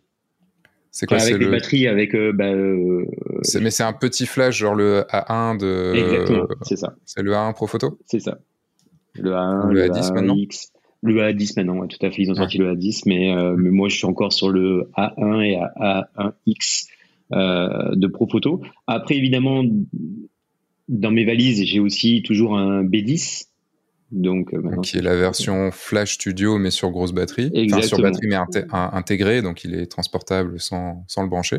Exactement. Donc celui-là, ça va être plutôt, euh, par exemple, pour faire une séance photo de groupe, en basse lumière ou voire de nuit. Mmh. il est assez large, ça avec une softbox, ça me permet d'éclairer.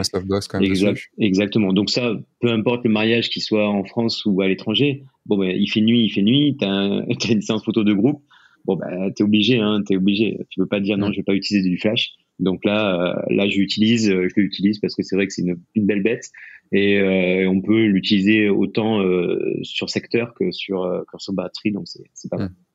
Et au moins, tu peux le placer, même s'il n'y a pas de secteur dans le coin, qu'il n'y a pas de prise dans le coin, tu peux le placer où tu veux. Quoi. Exactement. Et puis, il n'est pas très gros, ça va, il n'est pas long, il n'est pas imposant non plus. Et moi, ce qui est important, en fait, dans mes critères de choix de matériel, c'est qui c'est euh, bien sûr la qualité, le prix, mais l'encombrement et le poids. Hmm. Parce qu'évidemment, vu que je voyage beaucoup euh, et que toutes mes affaires photos, la plupart, alors à part les gros flashs qui sont en soute, mais sinon euh, toutes mes affaires photos sont avec moi en cabine, donc il faut éviter de que ta valise fasse 50 euh, kilos quand j'étais parti en, Nouvelle-Zélande, le Profoto m'avait prêté le, B10 hein. mm-hmm. euh, et, j'avais voyagé en, enfin, ils avaient pas, il n'a pas voyagé en soute. Hein. j'avais vraiment voyagé ah en, avec ça dans mon sac, avec le drone, avec les appareils photo, avec avec tout ça quoi. C'est le, c'est quoi? C'est 10 kilos normalement le, le truc? Non, non bah, normalement là c'était 16 kilos. Heureusement qu'ils m'ont même plus. Euh, mais c'est vrai que pour la petite anecdote, à Dubaï, ils avaient retiré le, donc passe au contrôle, ils avaient retiré le truc et, et en fait ils, comprenaient pas euh, que le flash avait cette cette taille là ou cette forme là et, et en vrai c'est une bombe. Je dis non non c'est un flash. Comprenais pas ce que c'était. non, mais c'est toujours, euh, c'est toujours compliqué, c'est vrai. Euh, ma valise, moi, fait 17 kilos. Donc, chaque fois que je prends l'avion, ça fait 17 kilos. Mm. Euh, et, j'ai toujours le même discours parce que bah, des fois, je leur dis, quand ils veulent pas, je leur dis toujours, en règle générale, quand tu prends des, quand tu prends pas du low cost, ils regardent même pas, même plus le poids maintenant. Mais c'est pour ça que je, je prends plus de low cost là-dessus. Mais mais même des fois, quand tu as des petits soucis, ils te disent bon, ben il faut le mettre en soute. Alors je leur dis mais c'est que du lithium, il y a du lithium partout. Euh, quand tu ouvres la valise, c'est vrai que c'est impressionnant. Et après je leur dis ben vous si vous m'assurez pour, euh, c'était euh, une responsable chez Manfrotto euh, qui m'avait dit ça, de dire ça. Et c'est vrai que ça marche bien. Je leur dis vous m'assurez euh, pour 24 000 euros de matos et, et, pas de problème, je le mets en soute. Mais je veux un contrat d'assurance. Et, euh, et, à partir de là, ils se disent, ouais, lui, il est trop compliqué, on va le laisser passer. Et euh, même des fois, après quelques négociations, ils me laissent toujours passer. Ok, ah, c'est une bonne, euh, une bonne, une bonne astuce. Merci. Bah, de rien, de rien. enfin, c'est vrai qu'on est tout au lithium, donc tout de suite.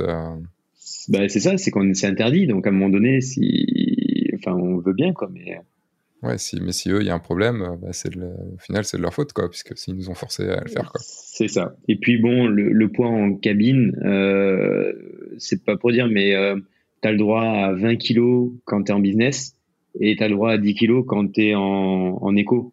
Euh, donc c'est pas une histoire de c'est trop lourd ou si ça tombe ça peut faire mal. Enfin, même 3 mm. kilos si ça tombe ça fait mal. Donc euh, c'est vraiment juste une histoire d'argent. C'est 3 kilos non? Ouais c'est. t'as déjà ta valise qui fait 3 kilos et t'as le droit à 4 kilos. Mm.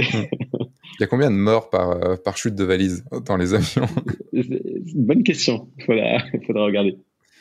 Et, euh, et, forcément, je voulais amener aussi sur euh, la, ah, non, une dernière question sur les flashs, sur tes, mhm. sur tes A1.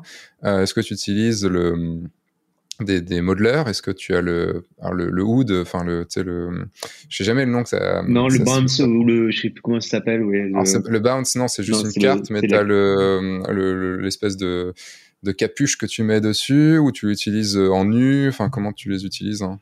Euh, de plusieurs façons, euh, un petit peu en effet. Alors on, on va, on va, on n'aura pas le terme pro, mais la capuche, voilà, je vais l'utiliser en extérieur. évidemment, on le sait très bien qu'un flash, euh, le but c'est que si on le met en cobra, c'est que ça reflète le plafond et que ça diffuse la lumière. Mais quand on est en extérieur, évidemment, avant que ça arrive à la lune et que ça revienne, j'ai déjà essayé ça marche pas trop. Putain, Profoto a mal fait son, a mal fait son job quand même, merde. Hein. Donc évidemment le, le, la capuche, le genre de capuche là comme ça qui renvoie la lumière vers l'avant est primordial quand tu quand tu shootes en extérieur. Même si quoi qu'il arrive, je privilégie la lumière naturelle de l'extérieur. Si on a plein de petites guirlandes et qu'on se met un gros flash au milieu, c'est euh, des fois ça peut être un peu moyen. Donc euh, je vais utiliser plutôt le, les, les, petites guirlandes, mais euh, mais ouais, je vais l'utiliser comme ça. Après, je vais l'utiliser des fois avec des filtres de couleurs si vraiment j'ai envie de, de faire quelque chose d'un peu différent. Mmh. et puis après, je vais utiliser le, petit DOM aussi qui, qui livre avec.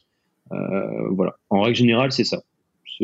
Quand tu mets le dôme, tu le mets en, direct? Tu, tu, tu, mets le Je le mets euh, ni en direct ni en l'air, entre deux, là, à 45, quoi. À 45 degrés.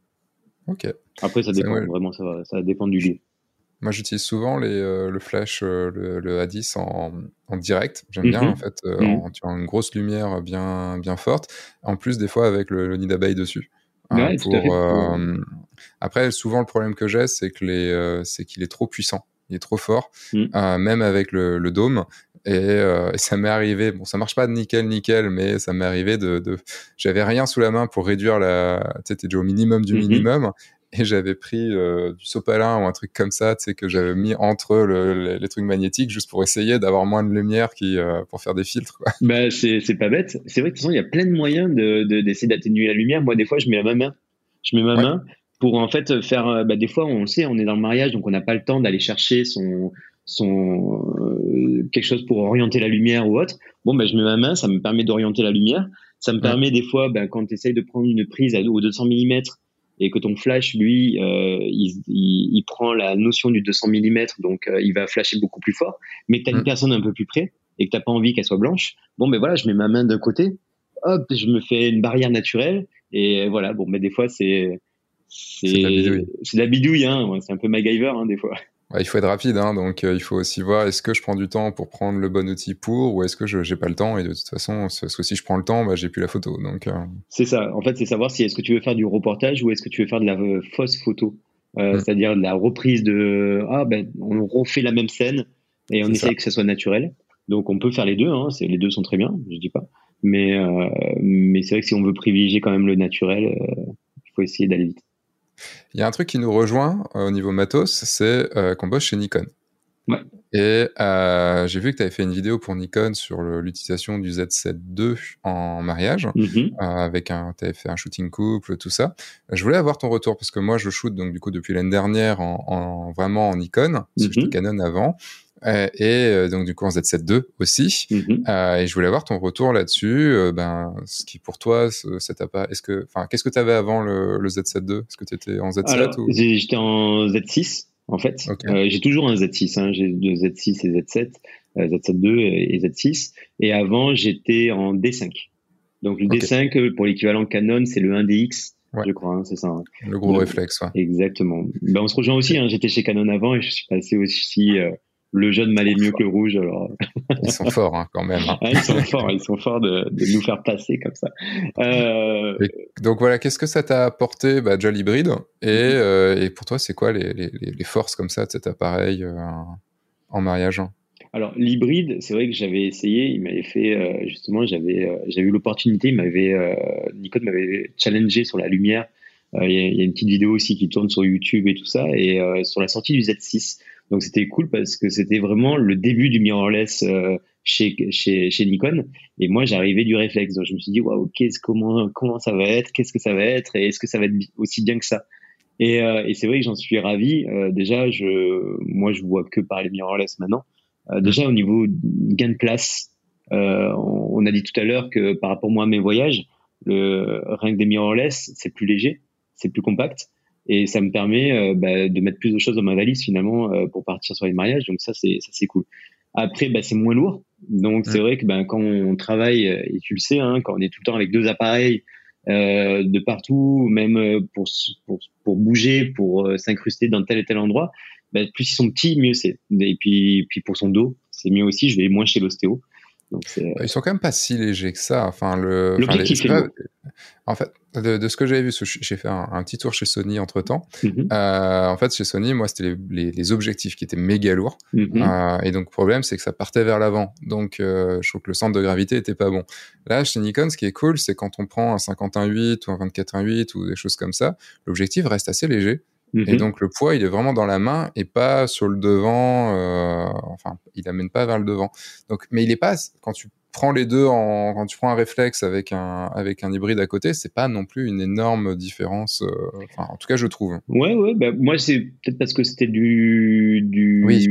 Sur du, du D5, oui. Du, du D5, c'était peut-être le D5, donc le D5 qui est beaucoup plus gros, peut-être. Euh, c'est pour ça. Mais euh, c'est vrai que j'ai pas regardé par rapport à un réflexe plus, plus standard. J'ai pas regardé le, le, poids. Après, moi, ce que j'ai aimé, c'est je trouvais que bah, la qualité déjà, la, qualité, la qualité, elle était, euh, elle était ouf et, et que plus on va euh, euh, maintenant depuis, il y a eu le Z7, Z7 Z9, plus la qualité, elle est impressionnante. Avant, on se disait bon, bah, ça reste du, c'est de l'électronique quoi, et le réflexe restait du réflexe. Maintenant, enfin, je trouve que le mirrorless n'a plus rien à envier, enfin, au réflexe quoi. Enfin, c'est et puis les optiques maintenant qui sortent pour le pour le mirrorless, euh, elles sont assez impressionnantes. Après, ce que j'ai beaucoup aimé, c'est euh, c'est aussi le mode silencieux, mine de rien.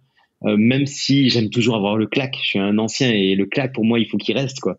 Mais de temps en temps, euh, sur par exemple une échange de vœux, un échange de vœux, tu n'as pas envie de distraire les personnes et tu as envie de te rapprocher de la scène sans forcément qu'il te voit aussi pour pas qu'il soit distrait. Bon, ben là, tu te mets en silencieux, tu te rapproches. Euh, même toi, tu sais même plus si tu appuies ou si tu appuies pas. Ouais, tu te retrouves. C'est une horreur, ça. Hein, c'est une horreur. avec 56 000 photos et tu fais putain, on fait chier. c'est ça, c'est ça. Il déclenche ou pas, ce Oui, c'est ça, tu sais pas. Alors, dans le, dans le truc, tu te dis, bon, je vais appuyer, quoi. Donc, t'appuies, t'appuies, t'appuies.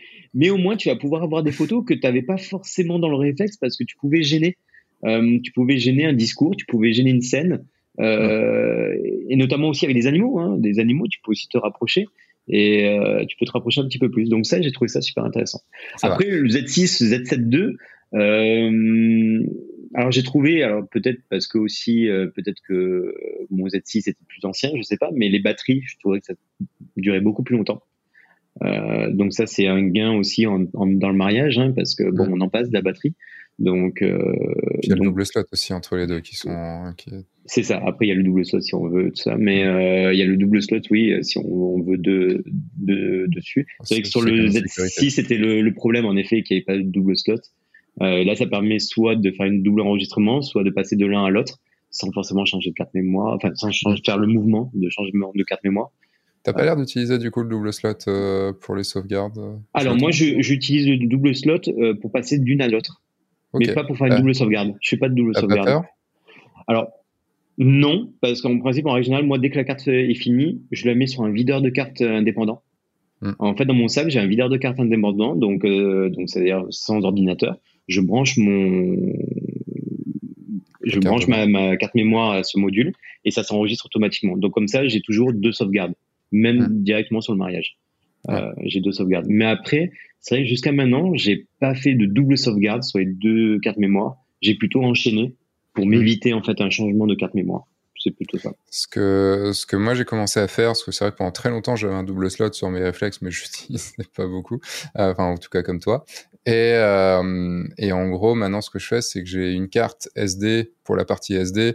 J'ai une carte euh, genre un 128 Go ou un truc comme ça, mais qui enregistre des JPEG et mmh euh, j'ai la, la, la, XQD qui est en qui est en RAW. Mmh et donc du coup euh, ça me permet d'avoir une carte qui, que j'ai jamais à changer mmh euh, mais qui reste en backup quand même et les cartes XQD qui sont régulièrement euh, régulièrement changées et sauvegardées en effet aussi dans un dans un dans un disque dur portable. Ah c'est non c'est intéressant. C'est vrai que je j'ai jamais enregistré un JPEG moi donc donc je sais pas mais bah, je, je m'en sers jamais mais, mais au cas où, tu vois. tout à fait tout à fait. C'est comme dans les avions. Bon, même si maintenant les cartes mémoire sont quand même beaucoup plus performantes, euh, dans les avions, toujours le garder en, en, cabine et jamais le mettre en soute. Parce que ça peut arriver qu'au rayon X, euh, une vieille carte un peu fatiguée, ben, ça la formate. Ça arrivait à des photographes de mariage que je connais et euh, ils n'avaient pas enregistré en backup leurs photos et, et ouais, c'est l'erreur du débutant et ils sont arrivés chez eux en France ils sont rentrés et d'un coup plus de photos ah. sur une carte mémoire. Mais euh, bah là, qu'est-ce que bah, ouais, mais chaud quoi. C'est chaud. C'est chaud. Ah, alors j'ai une règle moi de ce côté-là quand je voyage, euh, c'est par exemple quand j'ai fait un mariage à Venise, quand je suis rentré, j'avais ça, j'avais les photos qui restaient sur le sur les cartes mémoire, j'avais les photos sur mon ordinateur et sur un disque dur. Hmm. Comme ça, j'avais mon ordinateur dans mon sac, j'avais les cartes mémoire, euh, j'avais ouais, les cartes mémoire sur moi et le disque dur en soute. D'accord. Comme ça, au pire, s'il y avait un truc, si Hmm. on me volait un truc ou autre, tu vois, et, quand- et même quand je reviens d'un mariage et que je suis en train, je garde toujours mes cartes mémoire au disque dur dans ma poche. Raison, dis il y a si tellement de- sac, au moins. euh, C'est ça, il y a tellement de problèmes sur les, dans les trains. euh, que je vois beaucoup de photographes, d'amis photographes autour de moi qui se sont fait voler dans le train alors que c'était juste au-dessus d'eux, juste à côté d'eux. ouais. Euh, c'est hallucinant. Donc, en effet, il vaut mieux diviser les endroits. Et moi, ce que Mm. je fais aussi, c'est que j'ai un NAS qui est en cloud, qui est chez moi. Et donc, Ouais. de l'étranger, je peux aussi l'enregistrer directement sur mon disque dur chez moi. Donc, ça, c'est Cool. pratique. Et ça me permet aussi de, d'avoir, euh, de pouvoir avoir accès à toutes mes photos euh, et tous mes documents euh, qui sont chez moi euh, à l'étranger, en cloud. Mm. Donc, ça, C'est pratique. aussi. Mais t'as, t'as Ouais. bien raison. Je me dis un jour, vu que maintenant les appareils sont en, sont Wi-Fi, tout ça, il faudrait le, pouvoir le connecter au téléphone qui, du, qui directement upload la photo que tu viens de prendre euh, sur le cloud. Mais bon, déjà, il faut être dans un lieu qui, qui a de la 5G au moins, parce que sinon on est dans la merde. Et c'est pas c'est quand même pas souvent. On se retrouve souvent avec euh, Ouais. même euh, 0G tout court. C'est ça, c'est ça. Non, c'est vrai que c'est assez compliqué par rapport à Internet. Mais a- sincèrement, le, moi, j'utilise depuis, depuis peu d'années le videur de cartes.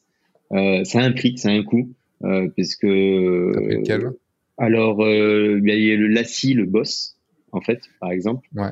J'ai le, Lassie, mais je le trouve très très lent. et euh, tu as le Lassie, le Boss ou le. Alors, je, je vais te dire lequel j'ai. le Boss, c'est celui où tu mets le- les cartes mémoire dedans? Ouais, et tu as rembourrage, euh, rembourrage autour. euh, je regarde un petit peu. Oui, voilà, c'est ça. Bah, c'est celui-là. Ouais. Et, et là, j'aimerais passer sur un autre euh, qui est un petit peu différent, euh, mais alors ça s'appelle le Gnabox. Je sais plus le nom exactement. Donc, il faudrait que je le recherche. je vais te le dire en deux secondes. Il y en a un qui est très bien, euh, en plus qui résiste pas mal au choc et qui est assez bien noté a priori. Il y a un Gnarbox, c'est ça? C'est ça. Gnarbox. Le, le GNAR. 2.0 SSD. Et après, il est euh, en 512 Go, en 258 euh, et ainsi de suite. Le 512, pour moi, paraît un minimum. Et, euh, Pas donné. Et il est vraiment pas donné, voilà, c'est ça. Il est à 600, en 512, il est à 654 euros D'accord. sur Amazon. D'accord. Et il est à 600 dollars pour ceux qui sont aux États-Unis qui nous écoutent. Et euh, mais celui-là, il, m'a l'air pas mal, donc faudrait que je le teste. Bah, surtout plus récent, parce que USB-C, euh, C'est ça, déjà. USB-C, donc euh. USB-C transfert 350 mégas, sauvegarde SD 75 mégas. Donc oui, en effet, ça va aller quand même beaucoup plus vite que le... euh, parce qu'en fait, ça prend un temps monstrueux, je trouve, sur le Lassie, et des fois, j'abandonne parce que j'ai bon, c'est bon, je sauvegarderai ce soir. De toute Mhm. façon, j'ai déjà en double, donc euh, Moi, je le fais sur les mariages, donc en fait, en gros, il est dans mon sac et Ouais. je mets ma carte mémoire dans, dedans, et puis comme ça, il, euh, il copie. Et je me dis, c'est toujours ça de plus, quoi. Au moins, euh, voilà, j'ai déjà une sauvegarde. Ouais, mais ça te fait faire une manip pendant le mariage, et des fois, t'es t'es peut-être dans ton truc et tu sais plus quelle carte t'as sauvegardé, quelle carte. Enfin, si tu vois, si, c'est- si t'es en, t'es en deux boîtiers ou pas? Alors, je suis en deux boîtiers. Après, j'ai des, hum, euh, j'ai des règles, en fait. Par exemple, mes cartes vides sont dans ma poche arrière euh, gauche. Ouais. Mes cartes pleines sont dans ma euh, poche arrière droite. Et ainsi de suite. Et pareil, dans mon sac photo. Dans mon sac photo, j'ai mes cartes que j'ai vidées, euh, elles sont à droite. Et mes cartes que j'ai pas vidées, elles sont à gauche. Et donc, euh, j'ai deux compartiments. Donc, je- ça, je le sais après, à peu près. Et pour les vider, ça prend pas énormément longtemps hein, de le brancher. Le seul truc, c'est que je le fais quand j'ai rien à faire, entre guillemets. Ouais. Donc, euh, c'est-à-dire, je le fais au moment où, euh, au moment du cocktail et dans la soirée. Quand je sais que j'ai un petit moment où je peux juste faire un changement de carte. Donc, c'est à ce moment-là. Et donc tu shootes avec deux boîtiers, euh, Mhm. tu shootes avec quel, objectif, avec quel objectif? Et après ça va m'amener aux trois questions de fin. D'accord. Alors, je vais d'abord shooter avec celui que je préfère, c'est mon 70-200. Ok. Je suis un peu à l'ancienne. hein. Je sais que maintenant, il y en a beaucoup qui shootent euh, en fixe euh, avec du, du 35 mm, par exemple. Euh, moi, je vais shooter un petit peu à l'ancienne là-dessus avec 70-200, surtout en 200 mm, évidemment. Tout Ok. simplement parce que j'aime bien être loin et d'avoir des expressions de visage de très près, d'avoir des scènes de, de près, sachant que je suis de loin. Euh, puis j'aime aussi beaucoup se décrocher, ce bokeh qu'il y a derrière. Enfin, voilà, ce- cette euh, profondeur de champ qui est, qui est juste géniale. Euh, Et après, mon, sur mon deuxième appareil, je vais shooter en fixe. Et je vais shooter, alors, ça dépend. Je vais shooter, j'ai un 20 mm. Ça dépend en fait si euh, mon 20 mm, il est petit et il est léger. Donc si je pars à l'étranger, je vais utiliser le 20 mm. Sinon, je vais utiliser un 35 mm. Il y a une grosse différence entre les deux? Enfin, une grosse différence de poids et de taille? Euh, Oui, mon 35 mm, il est, euh, il est un petit peu plus haut, un peu plus grand. Une quinzaine de centimètres. C'est ça. Et le, le 20 mm, il est tout petit. Il ressemble un peu au celui que j'ai, il ressemble un peu au 50 mm qui ouvre un 4 qui est tout petit. Euh, Pareil, des fois, je vais utiliser du 50 mm si euh, j'ai envie de me faire un kiff euh, à faire du reportage un peu plus serré. Et mhm. le 50 mm, je vais l'utiliser aussi des fois pour les photos de groupe, avec puisque là, on peut baisser à un 4, ça c'est pas mal. Ou en 2, quoi, voilà, ou moins. C'est jamais très beau des photos de groupe au 20 mm ou au 24 mm, c'est pas. Ça déforme un peu, c'est voilà, c'est donc donc voilà. Et puis après, je vais utiliser aussi un 105, mais ça c'est en plus, un 105 macro pour faire les alliances. Des fois, j'aime bien l'habitude d'être près de l'alliance, pouvoir travailler de très près et euh, d'avoir un peu de définition. Donc, sur les trois questions de fin, la première question, mais tu as déjà un tout petit peu répondu, euh, c'est quel est ton objectif favori? Et donc, j'ai compris que c'était le 70-200. C'est ça, même si j'avoue, ça dépend en fait du, contexte, mais mon, le 200 mm reste pour moi le, mon œil favori en fait. Vraiment, c'est euh, c'est ce que je préfère. Même des fois en photo, en photo de coupe, hein, je, je shoot au 200 mm parce que je me recule, je préfère me reculer et, d'avoir une belle scène. Euh, donc ouais, c'est plutôt mon 200 mm. D'accord. Euh, la deuxième question, c'est est-ce que tu peux me raconter euh, le ton moment, le moment favori que tu as eu sur tous tes mariages? Enfin, s'il y avait un moment que tu devais me raconter, une anecdote, un, un truc en particulier, qu'est-ce que ce serait? Meilleur moment, sincèrement, je, je trouve que c'est bateau de dire ça, mais j'ai beaucoup de bons moments.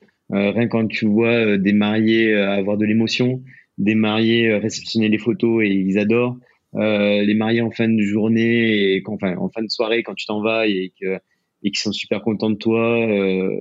pour moi, tout ça, c'est un moment, un truc que tu as vécu qui. après de moments vraiment, j'ai vraiment génial sur un mariage euh, à Barcelone où euh, le, le, gâteau est tombé. En fait, euh, à la réception du, du, gâteau à 18h, il est tombé. Et, et là, les mariés, ben, ils étaient mal, le traiteur aussi. Et le pâtissier a dit, ben, je vais le refaire le gâteau, mais il me faut un temps de, il me faut du temps quand même. Et donc, le gâteau, il a été servi finalement à 4 h du matin. Et 3h30, 4 h du matin. Et à 2 heures du matin, ben moi j'avais fini. Je leur ai dit évidemment, je vais rester. Ils m'ont dit mais combien on te paye en plus? Je fais non, vous me payerez en plus. Je vais rester, c'est normal. C'est pas votre faute en plus. Euh, c'est déjà bien. C'est euh... ma faute, c'est moi qui ai tapé dedans. voilà, j'ai reculé, j'ai tapé dedans, je l'ai pas dit. Et euh, mais voilà, ben, je suis resté et j'ai fait la fête avec eux. C'était un moment euh, top parce que je me suis, hmm. j'étais considéré vraiment comme un invité. Et suite à ça, on a fait bien sûr les photos du gâteau en, vers 3h30, 4h du matin. Et suite à ça, j'ai pu, j'ai fait euh, toutes les tous les mariages de la bande. Donc on est parti parce que c'était un mariage vraiment international et on est parti aux quatre coins du monde et quatre coins du monde. Chaque fois, j'ai retrouvé cette bande là. Et donc finalement, c'est devenu après, euh, ben je les connaissais tous. C'était tous mmh. devenus des potes finalement. Et au bout du cinquième mariage, tu peux, bah, t'imagines que euh, chaque fois, la bande. C'est ça, exactement. Donc ça, c'est, ça fait partie des bons moments. Après, c'était plutôt des, des trucs, euh, ouais, des, des histoires cocasses comme euh, toujours, euh, moi je dis que quand tu appelles les mariés une semaine avant le mariage, moi je les appelle pour savoir si, pour refaire un point sur tout le, planning. Euh, leur redemander. J'en ai, un ce soir là pour samedi, donc ah ben voilà, exactement. Et c'est leur redire, leur redemander le lieu du mariage. Alors ça paraît tout bête, mais ça m'est arrivé une fois d'avoir des mariés qui me disent bon ben voilà et pour les photos de groupe, les photos de couple, euh, ben, je sais pas, un endroit pas loin du lac et tout. Je dis, ah, c'est cool. C'était un mariage qui était dans le Beaujolais. Je dis, d'accord, cool, il y a un lac et tout, c'est bien. Euh. Et elle me dit, ben, quand même, il est assez connu ce lac. Je dis, mais, euh, donc s'ils m'écoutent d'ailleurs, hein, je, voilà, je leur passe le bonjour. Et je leur dis, mais, ben, je sais pas, enfin, non, je suis désolé, je, je, le connais pas, moi. Et ils me disent, ah bon, mais tu le connais pas? Je fais, ben non, je, je connais pas tous les lacs du Beaujolais. Et là, elle me dit, mais on t'a pas dit que c'était Annecy, le mariage? Ben non, moi j'étais resté sur euh, un château dans le Beaujolais. Ah mais non, en fait c'est à Annecy le mariage. Et ça c'était euh, le mardi avant le mariage. Donc, Alors pour ceux qui ne situent pas, pour les Américains qui nous écoutent, euh, le Beaujolais c'est au-dessus de Lyon, c'est au nord de Lyon, donc entre une demi-heure et une heure au-dessus de Lyon. Et Annecy, c'est à une heure et demie de, de, Lyon, dans, plutôt vers les Alpes, donc dans le sud, quoi. Donc, la Suisse, tout à fait. C'est pas pareil. C'est ça, c'était pas la même destination, donc heureusement qu'ils m'ont dit ça et je me suis pas retrouvé dans le Beaujolais à attendre dans le château alors que. Tu m'étonnes. Ok. Et dernière question, euh, quel est ton objectif pour professionnel pour dans 5 ans? Où est-ce que tu aimerais être, vu que tu t'as bougé, que t'es revenu, tout ça et tout, c'est où est-ce que tu aimerais être toi en tant que en tant que photographe peut-être ou pas, ou je sais pas, en tant que pro dans 5 ans? Euh, bonne question, parce que déjà, je ne sais pas où je serai dans quelques mois. Euh, on ne sait jamais avec moi, autant euh, d'un coup, j'ai envie de bouger et je repars à l'étranger, ou autant je reste par là. Dans l'absolu, j'aimerais rester un peu plus, maintenant, me poser un petit peu. J'ai beaucoup voyagé. alors ça peut paraître un peu des fois pédant de dire ça, mais voilà, en 2018. Pense à la grosse voiture.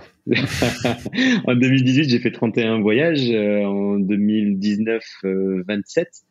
donc ça me fait pas rester beaucoup sur place. Donc maintenant, euh, voilà, j'ai envie un peu de me calmer là-dessus et j'ai envie un peu plus de rester euh, dans ma région. Euh, mhm. Donc dans l'absolu, c'est plutôt ça. Après, professionnellement parlant, euh, je sais pas. Euh, je vais certainement continuer le mariage, euh, mais j'ai envie, dans ma tête, dans un coin de ma tête, j'ai quelques projets supplémentaires dans la photo. donc je j'en parlerai pas maintenant parce que rien n'est rien n'est fait, rien n'est acquis, mais mais j'aurai toujours un pied dans le mariage quoi qu'il en soit. Euh, je suis un petit peu comme toi, j'en fais de moins en moins du mariage, je les sélectionne de plus en plus, euh, mais je serai toujours un pied dans le mariage et un pied ailleurs. Euh, peut-être dans, la photographie, c'est sûr certainement, mais, mais ailleurs. Ok, bon, on va voir ça dans, on verra ça dans 5 ans du coup. Voilà, c'était une réponse très politique. Hein. As vu, en fait, j'ai répondu sans répondre. non, mais c'est ce que tu as fait pendant tout le podcast, donc je commence à comprendre.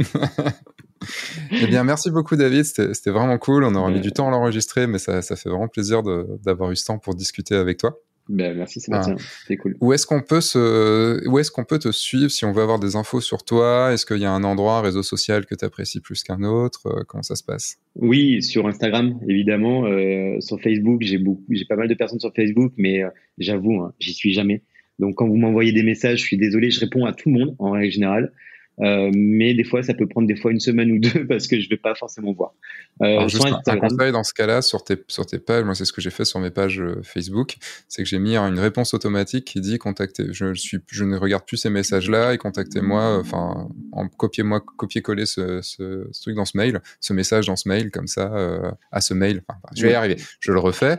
Copier-coller votre message et l'envoyez-le à cette à cette adresse mail et là j'y répondrai. C'est pas bête. Je, je, pense que je vais faire ça parce que après on peut vraiment me suivre sur Instagram euh, au niveau de mes stories, au niveau de mes photos, euh, donc sur mon Instagram et là par contre euh, et même m'envoyer des messages, je réponds à tout le monde. Donc. Euh. Bah, merci beaucoup David d'avoir pris ce temps et d'avoir répondu avec le sourire à, à, tout ça. On a pu encore discuter pendant des heures et des heures comme d'habitude. Exactement. C'est l'occasion d'un podcast 2 à l'avenir, d'une V2. Avec, avec grand plaisir et merci de l'invitation. Merci Sébastien. Et, eh ben, et restez avec moi puisque maintenant j'ai des petites choses à vous dire comme d'habitude. Merci beaucoup David d'avoir participé à ce podcast, podcast qu'on aura euh, mis un peu de temps à faire puisque j'ai dû le, on a dû le reporter moi d'abord, puis après lui, enfin voilà pour plein de raisons différentes. Euh, on a quand même réussi à le faire et ça c'est super cool. Bah, c'était super intéressant de savoir comment ça se passe aux États-Unis, de voir ta stratégie, de voir tout ça parce que vraiment c'est ça qui me que j'aime le plus avec ce podcast, c'est de voir qu'on est beaucoup de photographes, on est des photographes de mariage, mais on est tous très différents et ça, c'est vraiment une très bonne chose. Vous avez tous les liens de David dans la description et ben moi, c'est le moment du petit appel à l'action à la fin. Euh, un premier appel à l'action, c'est de laisser sur ce podcast, sur Apple Podcast ou sur les autres qui le permettent, un, une, une 5 étoiles, un avis 5 étoiles avec un, petit commentaire sympathique en dessous. Euh, comme ça, ben moi, ça me fait plaisir, ça permet à ce podcast de remonter et aussi, ce que je vous disais dans l'intro de ce podcast, euh, le lancement du mail du guide du photographe de mariage. Donc un mail beaucoup plus régulier que ce que vous avez pu avoir jusqu'à maintenant. Euh, ce sera un mail, 2 à 3 mails par semaine, une à deux minutes de lecture, des infos, des détails, des coups de gueule, des anecdotes, des histoires de photos, enfin voilà, plein de trucs, de euh, remettre en avant des anciennes vidéos, remettre en avant des podcasts, des, petites choses de podcasts que je suis sûr que vous avez oubliées, plein de petites choses comme ça, euh, qui vont vraiment vous aider durant votre vie de photographe de mariage ou votre arrivée dans le monde de la photo de mariage. Voilà, donc le lien est dans la description, vous pouvez vous directement. Vous recevrez les mails à partir donc de la semaine du 26 euh, juillet 2022. Puis bah, plus vous inscrivez tôt, plus euh, vous recevrez des mails. Voilà. Euh, je vous fais des bisous. Je vous dis à dans pas longtemps pour un nouveau podcast. Entre temps, eh bien sortez, faites des photos, amusez-vous et surtout bah, signez des mariages. Au revoir.